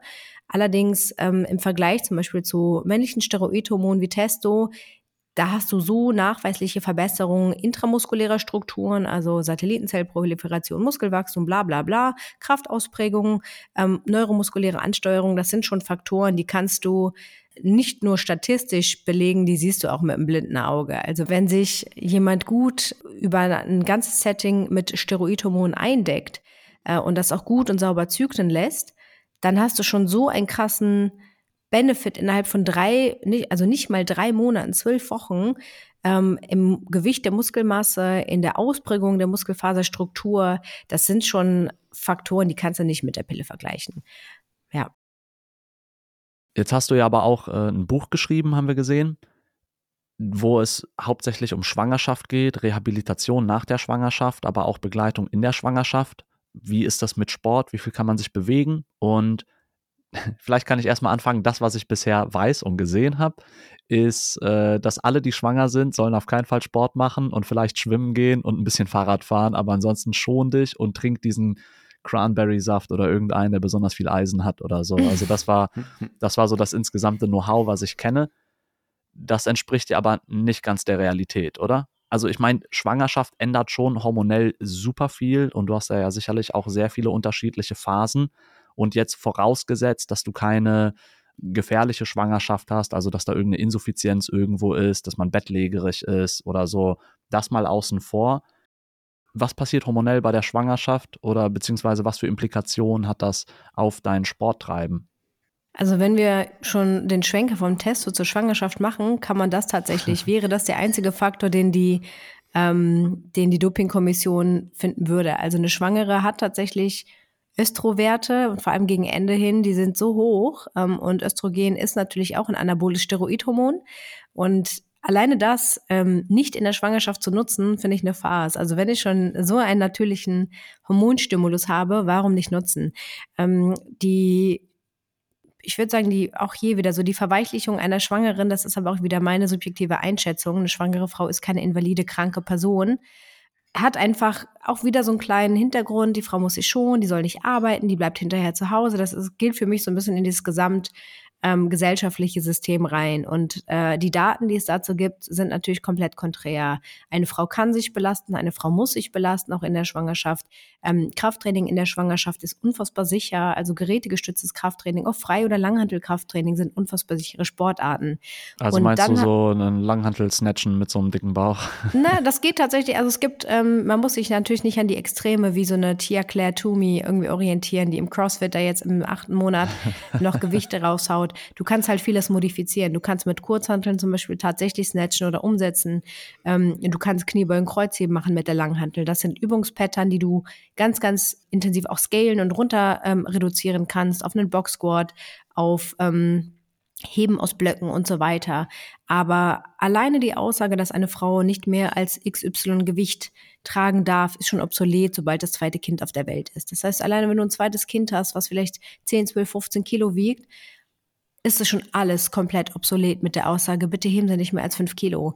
Und wenn du halt gerade das Kind nicht mehr als hast, fünf Kilo heben, ne? unter anderem, das genau, das sind ja, das sind Richtlinien, die sind halt, frag mich aus welchem äh, Jahrhundert. Frag Nein, die Kiste muss Fall, da liegen bleiben. Genau, es ist wirklich, aber auch der Maxi-Cosi müsste dann da liegen bleiben, ne? Ja, stimmt. Also du darfst halt nach der Entbindung ähm, nicht stimmt, mehr oder Lasten, mit einem Baby, das sind da locker, locker auch mal fünf, sechs Kilo, ja, ne? Ja, ja, ja. Acht, also und das ist ähm, also nicht nur halt meine eigene Schwangerschaft so dazu geführt, dass ich gesagt habe, es kann halt überhaupt nicht sein, dass, was das denn eigentlich, also wenn das für Aussagen? Ich kam aus einer Peak Performance im November raus und war Anfang des Jahres 2020 direkt schwanger und war, hab, also die Literatur, es gibt genug Daten und es gibt auch genug Aussagen, die kommen aber in Deutschland und in vielen Bereichen einfach nicht an, weil wir hier in so einer Mühle wieder sind, wo wir nach wie vor sagen, ah, bitte schon und so. Ja, es ist ein super prekäres Thema. Es ist auch ein hochemotionales Thema, schwanger zu sein. Es gibt viele Frauen, die können keine Kinder bekommen, wollen aber welche. Wenn sie schwanger sind, haben sie natürlich super viel Angst. Andersrum gibt es auch Frauen, die äh, bis Tag Y dann noch arbeiten. Dann gibt es für angestellte Frauen auch sogenanntes Arbeitsverbot, wenn sie halt in Risikoeinrichtungen sind, wie im Kindergarten, weil halt Kinder, Kleinkinder bringen halt überall mal alle Kretzen mit oder aber auch in einem Chemiewerk vielleicht arbeiten, wo man denkt, ha, ist vielleicht auch nicht so optimal, wenn die jetzt anfängt, konstante Dämpfe einzuatmen. Das macht natürlich Sinn. Andererseits sollte man sich auch nicht mit Ländern vergleichen, wo man auf dem Bergdorf äh, noch bis zur Entbindung auf dem Feld irgendwie arbeiten muss und Steine tragen muss. Aber es gibt einen gesunden und richtigen Weg, ähm, wie Frauen nach wie vor in der Aktivität bleiben können und unterstützt werden können. Und der zweite Aspekt, der halt ebenfalls wichtig ist, es gibt die Professionalisierung des Frauensports hat natürlich dazu beigetragen, dass Profisportlerinnen wieder zurück in ihre Sportart kommen. Und wenn du einer Frau dieser sportlichen oder in eine Frau das raubst, dass sie sportlich oder ihrer Sportart eventuell oder eine modifizierte Art ihrer Sportart in der Schwangerschaft ausüben kann, gibst du ihr oder entziehst ihr schon die Möglichkeit, eine Fitness für nach der Schwangerschaft aufzubauen, um wieder in ihren Beruf einsteigen zu können. Und das ist ein großer Punkt, der mich total gestört hat, zu sagen, oh, wenn ich jetzt aus diesen 10 oder 40 Wochen und 10 Monaten Schwangerschaft rauskomme, bin ich ja komplett invalide, da kann ich ja gar nichts machen. Insofern musste man nicht nur sich überlegen, was kann ich modifizieren, was ist sicher, ähm, welche Kriterien gibt es. Ähm, die haben Questionnaires erstellt, also Fragebögen erstellt, die mittlerweile validiert sind, dass Frauen sich abfragen können, sagen, okay, gehöre ich zu der und der Gruppe, was kann ich an Übungen machen, was ist absolut gefahrenlos. Und es hat sich tatsächlich auch so ein bisschen so eine kleine Welle auch ähm, doch vorangetragen, dass halt viele auch Trainerinnen jetzt immer mehr sagen, ach, Frauen sind doch aktiver und äh, auch verschiedenste, ähm, auf verschiedensten Niveaus zumindestens dieser Aktivitätsgedanke sich jetzt doch ein bisschen weiterträgt und Frauen nicht nur sediert sind und sagen, ah, ich bin jetzt halt schwanger und ähm, streichelt mein Bauch, sondern ich kann immer noch 40, 50, 60, 80 Kilo Kreuzheben machen, Kniebeugen machen, Ausfallschritte machen. Ich habe bis eine Woche vor Entbindung noch Pets ähm, oder mir wurden Pets gehalten. Ich habe geboxt. Ähm, ja, sah zwar aus wie Brock Lesnar, ähm, aber war völlig egal. So, ähm, ich war fit und ich war unfassbar glücklich und auch echt froh, dass ich das gemacht habe, weil als wir im Krankenhaus dann waren und ich entbunden hatte und gesehen habe, wie in diesem Stillraum die anderen Mütter es einfach vor sich hingekrebst haben und ich dachte, scheiße, warum haben die nichts gemacht? Also ich habe echt den Gedanken gehabt, ihr habt euch einfach so selbst in die Pfanne damit gehauen, dass ihr halt irgendwie nur scheiß Yoga, also Yoga ist per se nicht scheiße, aber Yoga in der Schwangerschaft ist Nonsens. Yoga in der Schwangerschaft ist kein Sport. Pilates ist nett, aber nett ist der kleine Bruder von Scheiße. Wir brauchen Widerstand und wir brauchen Krafttraining in der Schwangerschaft, um die Phase nach der Schwangerschaft so einfach physisch so einfach zu gestalten. Und auch die Daten, es gibt ja nach der Schwangerschaft ähm, diverse andere Symptome. Also wir haben natürlich Erschöpfungen, Fatigue, wir haben Müdigkeitserscheinungen. Es gibt ähm, ein ganz, ganz großes Thema auch Schwangerschaftsdepression durch diese hormonelle Abfallsituation, sprich Östrogen und Progesteron fallen schlagartig ab. Äh, das sind Faktoren ähnlich wie wenn du auf Entzug von Testo bist. Also du hast ganz, ganz hohe emotionale Symptome, die sich manifestieren können dadurch. Äh, das ist ganz, ganz schlimm und, und die physische Capacity schützt dich davor, weil du dich dann bewegen kannst. Du kannst rausgehen. Wir wissen, dass Bewegung auch ein Faktor ist, der halt von Depressionen oder die Symptome einer Depression mindern kann. Somit ist das ein sehr, sehr wichtiger Faktor, der ähm, meines Erachtens von jedem also Practitioner oder praktizierendem Arzt, Ärztin mitgegeben werden muss, zu sagen, bitte bleiben Sie aktiv, das ist Ihr, ihre Rentenversicherung, das ist ihr Schutz, das ist ihr Schutz, um fit mit dem Kind zu bleiben. Und wenn ich an Spielplätzen mir manchmal andere Eltern anschaue, ja gut, wir sind natürlich noch, mein Mann, eine exorbitant fitte Spezies vielleicht hier in unserem Hirter-Umfeld. Aber da denke ich mir, wie macht ihr das im Alltag mit eurem Kind? Jetzt könnt nicht mal einen scheiß Klimmzug machen, ihr könnt nicht mal eine Liegestütz machen. Wie hebt ihr dann und krebselt eurem, mit eurem Kind hinter? Ihr könnt eurem Kind nicht mal hinterherrennen, weil ihr dann einen Hexenschuss bekommt. Das sind so Dinge, wo ich mir denke, ah, ist das, also, also finde ich furchtbar. So. Und ja, ich wurde immer komisch beäugt am Spielplatz, weil ich habe halt immer mitgehangelt und immer so. Ja, also das sind Dinge, Jahre wir kommen uns auch vor wie die Exoten. Wenn du dann da hängst, ja. Klimmzüge machst, sowieso, da ist halt eine Stange, ja geil. Oder ja. so, ich so ein das paar ist ganz komisch. ja, genau. Hey. ja, es ist ganz, ähm, finde ich leider sehr, sehr schade, aber das ist halt eh ein Grund. Ich finde, du hast da auf jeden Fall jetzt so sehr viel auch diese kulturellen Aspekte angesprochen. Die finde ich auch nochmal gut zurückgehen auf das, was wir vorhin besprochen hatten, einfach mit generell die Kosten, die einfach vielleicht sehr viel auf der Frau abgeladen werden bei uns in der Gesellschaft der Kindererziehung und des Kinderkriegens. Und irgendwie ist es ja auch so ein Teil der Kultur vielleicht, dass man da irgendwie Erwartungen hat, wie man sich richtig verhält. Und das ist eben so super vorsichtig und ähm, komplette Aufgabe irgendwie, wie du es auch beschrieben hast, für eine Profisportlerin, die natürlich, ja, wenn die sich nicht weiter in Bewegung hält, wenn die nicht trainiert in der Zeit, dann reden wir von mehreren Jahren wahrscheinlich danach, um irgendwie wieder auf das Niveau zurückkommen zu können. Jetzt frage ich mich aber da auch noch im, ja, im Nachgang, wie, wie ist das denn nach der Entbindung? Also ich meine, die Entbindung ist ja wirklich wahrscheinlich ein schwieriger Eingriff einfach auch mit krassen Auswirkungen auf deinen Körper. Äh, ich meine, ist es nicht so, dass ab und zu Frauen auf jeden Fall danach auch für den Unterleib gewisse Reha-Sachen brauchen, um irgendwie nicht inkontinent zu werden oder so Sachen. Ähm, und falls es einen Kaiserschnitt oder so gibt, ist es ja auch ein extrem heftiger Eingriff einfach für die Bauchmuskulatur. Kann man da auch pauschal sagen, dass das dann problemlos klappen kann, danach wieder zurück im Sport zu gehen? Oder muss man dann auch besonders vorsichtig sein? Hm, nee, definitiv nicht. Also eine Geburt ist natürlich ein, ist ein krasses Ereignis und es ist eine, ich glaube, eine der höchst anspruchsvollsten so Physical Capacities, die der Körper hat und durchführen kann. Also die Belastung innerhalb einer Geburt ist natürlich schon krass, ne? Von 40 Wochen Kind äh, da hochgezüchtet bis halt zu diesem Vorgang, dass du entweder, wenn es gut klappt, eine spontane, natürliche Geburt ähm, vollziehen kannst. Das ist schon eine sehr hohe Belastung für den Beckenboden, aber da muss man halt auch tatsächlich wieder früher ins Training einsteigen. Also Beckenbodenrehabilitation beginnt eigentlich ab Tag eins der Geburt.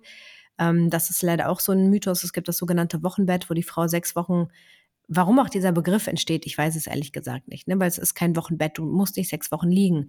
Es ist natürlich eine Wundheilungsphase, die aber auch, wenn ich eine Muskelverletzung, eine Knieverletzung habe, genau darauf ausgeht. Ähm, Sprich, wenn ich mir ein äh, Sprunggelenk umknicke, wir haben verschiedenste Wundheilungsphasen und so weiter bis zur sechsten Woche hin. Das gleiche haben wir auch nach der Geburt. Aber trotzdem kannst du mit einer Frührehabilitation schnell wieder anfangen, Beckenboden anzusteuern. Deine Gebärmutter bildet sich schnell zurück und so weiter. Die zweite ähm, Situation, die du angesprochen hattest, war ja der Kaiserschnitt. Äh, das gleiche ist, aber auch hier ist es eine Operation, ja, es ist ein großer Bauchschnitt. Da gibt es einfach andere Kriterien, aber es gibt viel zu modifizieren. Du kannst auch hier wieder genauso in den Sport einsteigen. Ähm, beides hat theoretisch auch Vor- und Nachteile, weil im Kaiserschnitt wird der Beckenboden deutlich weniger belastet als bei einer spontanen Geburt. Das heißt, ich habe schon Sportlerinnen ähm, wieder Return to Perform äh, Gewichtheberinnen vor allem ähm, zurückbegleitet in den Sport mit jetzt schon Landesmeisterschaften und Gut, Olympia-Quali äh, war einfach vom Zeitraum jetzt nicht passend, die aber vor der Schwangerschaft zum Beispiel eine Olympia-Quali gehabt haben, äh, die jetzt nach acht oder zehn Monaten Postpartum wieder an ihre PRs gegangen sind. Oh, wow. Und da musst du halt einfach. nicht erwartet. Ähm, genau, du musst einfach ähm, das Ganze so strukturieren wie in einem Reha-Verlauf. Ich sag auch, die Schwangerschaft ist wie so ein äh, Herz-Kreislauf-Patient einzuordnen und alles andere danach ist eine muskuloskeletale Rehabilitation, die eine ganz normale Trainings- und Belastungsperiodisierung bedarf. Ob ich jetzt, wie gesagt, natürlich ist das ein etwas delikateres Thema, weil wir Faktoren wie Regeneration, Schlaf, Ernährungszustände ganz, ganz anders koordinieren und schalten müssen, weil das ist immer ein sehr großer Faktor in der Reha. Wir wollen alle optimalen Schlaf haben, die wollen alle eine optimale Ernährung haben, Mikro- und äh, Makronährstoffoptimisierung haben. Und das ist natürlich, wenn du ein Baby auf einmal da hast und einen Zeitfaktor, der dir halt nicht ermöglicht, dreimal am Tag zu trainieren, plus einen kleinen Powernap zu machen und, und, und, und, und, nochmal ein ganz anderer zehrender Faktor. Aber es geht. Ich hatte mir die Frage notiert, schonen wir uns zu viel? Weil ich hatte den Eindruck, als ich zum Beispiel auch groß geworden bin, ne, 90er und früher 2000er, da war es immer so, da bin ich auch mal mit dem Sprunggelenk umgeknickt und dann war es so, okay, du darfst halt jetzt einfach gar nichts mehr damit machen. Und ähnlich scheint mir das jetzt auch mit der Schwangerschaft zu sein, ne? dass man dann einfach vielleicht diese Tendenz hat zu sagen, hey, schon dich, weil dir will niemand dafür verantwortlich sein, dass du dich auf einmal verletzt. Dann hatte ich irgendwann intensiver Sport betrieben und ich habe halt äh, mein Leben lang auch so gewöhnliche Polsterschuhe getragen, bevor ich dann auf Barfußschuhe und jetzt auch ganz barfuß laufen umgestiegen bin. Mein Problem war, ohne einen Verletzungsevent, also ohne einen Unfall, sind mir trotzdem Bänder im Sprunggelenk gerissen. Und ich war so, warte mal, da, das heißt, dass hier irgendwas verkehrt läuft. So, ich belaste die und mir platzen die Bänder weg. So, irgendwas ist hier nicht ganz richtig. Und dann war meine Reha auch, dass ich keine Ahnung hatte und einfach irgendwie gewartet habe, dass es besser wird. Und dann hatte ich aber natürlich riesige Vertrauensprobleme. Das war insbesondere jetzt im Klettern. Und es ist halt nie so geworden wie vorher bis ich mit Simon Euskirchen oder auch Konrad mhm. jetzt mittlerweile geredet habe und er meinte, du Idiot, du musst Krafttraining machen. du musst ne, deine Sprunggelenke trainieren. Und dann haben wir da Gewicht an meine Füße gesetzt, dann kam das Barfußlaufen und, und, und. Und jetzt würde ich sagen, meine Sprunggelenke sind gerade so mit der, der stärkste Teil an meinem Körper ich hätte viel früher, also wirklich zwei Jahre früher, glaube ich, an diesen Punkt kommen können, wenn ich nicht einfach meinen blöden Fuß geschont hätte und der dann, ich glaube, was ja passiert, ist doch dann genau der gegenteilige Effekt, oder? Du wirst einfach sogar schwächer und noch verletzungsanfälliger.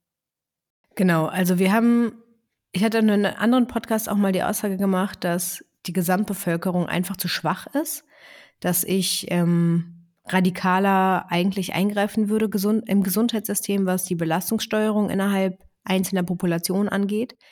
Äh, wir haben eigentlich einen ganz einfachen Mechanismus im Körper. Wir haben zwei Modi. Das ist einmal die Belastbarkeit, die wir selber mitbringen und die Belastung, die der Alltag uns bringt. Und das kann man quantifizieren. Man kann das mit Gewichten aufschreiben. Ne? Ich gehe ins Studio. Ah, ich mache drei Sets, zehn Wiederholungen mit XY Gewicht. Also habe ich das und das bewegt. Das war heute die Belastung für meinen Körper. Was ist das Resultat am nächsten Tag? Muskelkater, ja, nein. Schmerzen, ja, nein. Verletzung, ja oder nein. Und das, also jetzt mal ganz, ganz simpli also simplifiziert.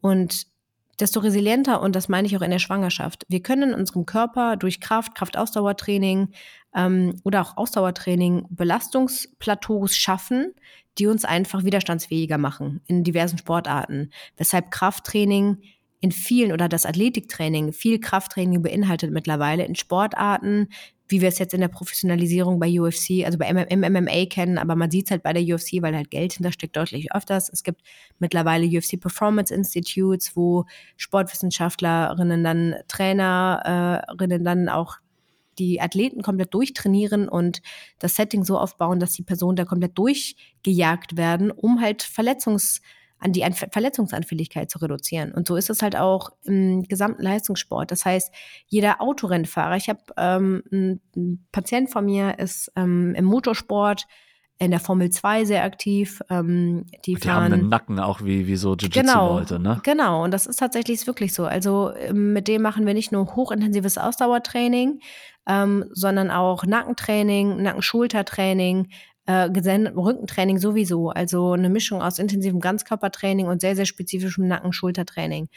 Und solche Leute oder auch in anderen Bereichen, ne, ähm, Golfer und so weiter, die ganzen, und das fand ich tatsächlich jetzt, um einen kleinen Quereinstieg zu machen. Ich habe einen Ex-Fußballprofi bei mir, ähm, der früher auch Champions League und Co. gespielt hat. Wir reden jetzt von den 90ern und ähm, die kriegen jetzt alle der Reihe nach künstliche Kniegelenke. Und das Einzige, wo er gesagt hat, das Einzige, wo ich jetzt tauschen würde mit den Fußballspielern heute, wäre nicht mal das Geld, sondern einfach die medizinische und die sportwissenschaftliche Betreuung. Weil wir uns damals alle so kaputt frittiert haben. Wir waren halt nur am Bolzen, Spiel, Spiel, Spiel, hatten aber nichts drumherum, was uns Kraft, also Kraft gibt, stabil macht und so weiter. Und das ist halt so der Benefit, den man jetzt so ein bisschen aus den Erkenntnissen, hat zwar wieder ein bisschen was gedauert, aber Bulletproof Your Joints, gerade so im Kraftsport, äh, im Kampfsport, ist natürlich eine Sache, das habe ich den Jungs auch immer wieder gesagt, die alle Nase lang mal äh, vorbeikommen. Ihr müsst halt Krafttraining mit implementieren, um eure, die Belastbarkeit eurer Strukturen so hoch zu halten, damit die die Belastung im Sparring standhalten können, damit die einfach so fit bleiben, um da Verletzungsanfälligkeit zu reduzieren. Und das muss man gar nicht mehr auf die Gesellschaft projizieren, die sind eh alle fett und faul. Ähm, aber ja, es ist per se, man muss es leider so drastisch sagen. Im, im ne? Die belasten sich alle schon. zu wenig. Ähm, wie du schon gesagt hast, erstmal der Arzt sagt dann immer, ja, dann schonen sie sich erstmal, bewegen sie das nicht durch. Aber da parallel ist Analogie, Analogie zu, ne? Wenn Dean Lister gesagt hat, why are you not using 50% of the human body? So, wenn du deinen Fuß verletzt hast, kannst du auch immer noch 95% um deinen Körper trainieren. Und mhm. das sind so Dinge, die die Leute halt komplett vergessen. Dazu fällt mir gerade noch ein, ein Bekannter von mir ist auch Physio und der hat mir mal beschrieben, also einerseits Physios haben immer viel zu wenig Kapazität und viele Leute könnten eigentlich Physiohilfe gebrauchen. Aber ein Problem, was er halt sieht, ist, viele seiner KundInnen sind halt ältere Leute mit Privatversicherungen, die halt da hinkommen und dann ist er halt so, na, sind sie jetzt da, dann machen sie sich mal schön in Sportkleidung, wir gehen jetzt an die Geräte. Und das erste, was er dann halt hört, ist, ach nee, du, hm, heute eigentlich nicht. Ich, beim letzten Mal wurde ich so schön massiert und dann ging alles wieder viel besser habe ich mich wieder so gut gefühlt. Und er ist halt so, ja, ist ja auch schön massiert zu werden, aber, aber wenn sie ihre Probleme nicht strukturell angehen und eben die Muskeln stärken, dann kriegen wir das halt auch nicht im Griff. Ne? So klar fühlen sie sich besser jetzt gleich die nächsten zehn Minuten, wenn ich, wenn ich ihnen hier schöne Massage gebe. Ist ja auch schön angefasst zu werden, sag ich mal, aber, ne? Und da ist, da scheint einfach generell so eine, Also nur so eine Einstellung zu sein. vielleicht könnte man da gut gegensteuern, wenn man einfach bei dem Physiotherapeuten ist. Naja, du gehst zum Physio, das ist keine Massage. Massage kannst du dir woanders kaufen. Äh, Rezepte, die ausgestellt werden zum Physio, das bedeutet, du musst da arbeiten. Ja, Symptome oder Ursachen, ne? Genau. Naja, jedenfalls, das war ein sehr schönes Gespräch. Wir sind sehr weit in der Zeit und deshalb würde ich nochmal fragen, Paulina, gibt es irgendwas, was du unseren ZuhörerInnen vielleicht mitgeben möchtest? Oh, wir haben so viele Themen angesprochen. Da gibt es bestimmt ganz, ganz viel, um es vielleicht aber irgendwie kompakt auf den Punkt zu bringen. Das sind immer so ein bisschen meine Key Messages äh, allgemein. Dass zum einen, wenn wir so ein bisschen auf die Selbstständigkeit Frau und Co. eingehen, ähm, Frauen sind definitiv nicht aus Zucker und das muss man denen aber auch tatsächlich selber oft mal einfach sagen. Äh, Frauen sind resilienter, als sie gerne hätten oder als sie denken vor allem. Und das allerdings auch grundsätzlich meines Erachtens auch in der Bevölkerung oder das Mindset in der Gesellschaft sehr darauf eingelegt ist, sich physisch nicht zu überfordern. Das heißt, ich kann jedem raten, der vielleicht zuhört und keinen Sport macht oder halt auch allgemein vielleicht so ein bisschen dem ganzen Wettkampf äh, etwas negativ einhersetzt. Jeder sollte sich einmal richtig ausbelasten. Und ich finde, jeder sollte einmal irgendwie die Möglichkeit gehabt haben, in irgendeiner Form von Wettkampf mitzumachen. Ob es vielleicht das kleinste Grappling-Turnier der Welt ist oder vielleicht auch die Straßenschlägerei um die Ecke. Aber einfach sich mal diesem Reiz gesetzt zu haben, ne? oder vielleicht irgendwas gemacht zu haben, wo man hinterher sagt, ey, ich bin einfach übers, äh, über meinen eigenen Schatten gesprungen ähm, ich finde, jeder sollte diese Erfahrung mal gemacht haben. Die meisten, die das gemacht haben, ob das jetzt anhand meiner Motivation war, zu sagen, ey, mach den Scheiß jetzt einfach. Ähm, für die war das einfach immer eine lebensverändernde Situation gewesen und ich glaube, davon kann man einfach nur profitieren. Auch wenn man verliert oder aufs Maul bekommt, aber das ist eine gute Sache. Ja, schönes Schlusswort, oder? P-Doc Sensei Podcast mit Paulina. Geht raus, prügelt euch auf der Straße. Bouncer in the house. ja, das war ein sehr schönes Gespräch. Ähm, pi-physio.de, das ist Paulinas Website. Da könnt ihr auch das Buch Training nach der Schwangerschaft, das E-Buch, käuflich erwerben, wenn ihr daran interessiert seid. Und noch ganz viele andere Webinare und E-Books. Ja, und wenn ich verletzt bin, komme ich nach Köln, oder was? In die Praxis? Korrekt. Das ist wirklich gut zu wissen. Ja, aber auch von mir, also es hat richtig Spaß gemacht. Super cool, äh, dass du vorbeigekommen bist. Ja, liebe Grüße an alle Zuhörerinnen und alle Zuhörer. Cool, dass ihr auch dabei seid und äh, bis bald. Vielen Dank fürs Zuhören. Bis bald. Dun, dun, dun, dun, dun, dun. Kommt dieses gerappte Outro. Äh. oh, P-Doc und Sensei Podcast sagen unsere Meinung, ganz egal, ob's euch passt. Bitte teilt unseren Content in Social Media, denn nur so werden unsere Klicks immer mehr.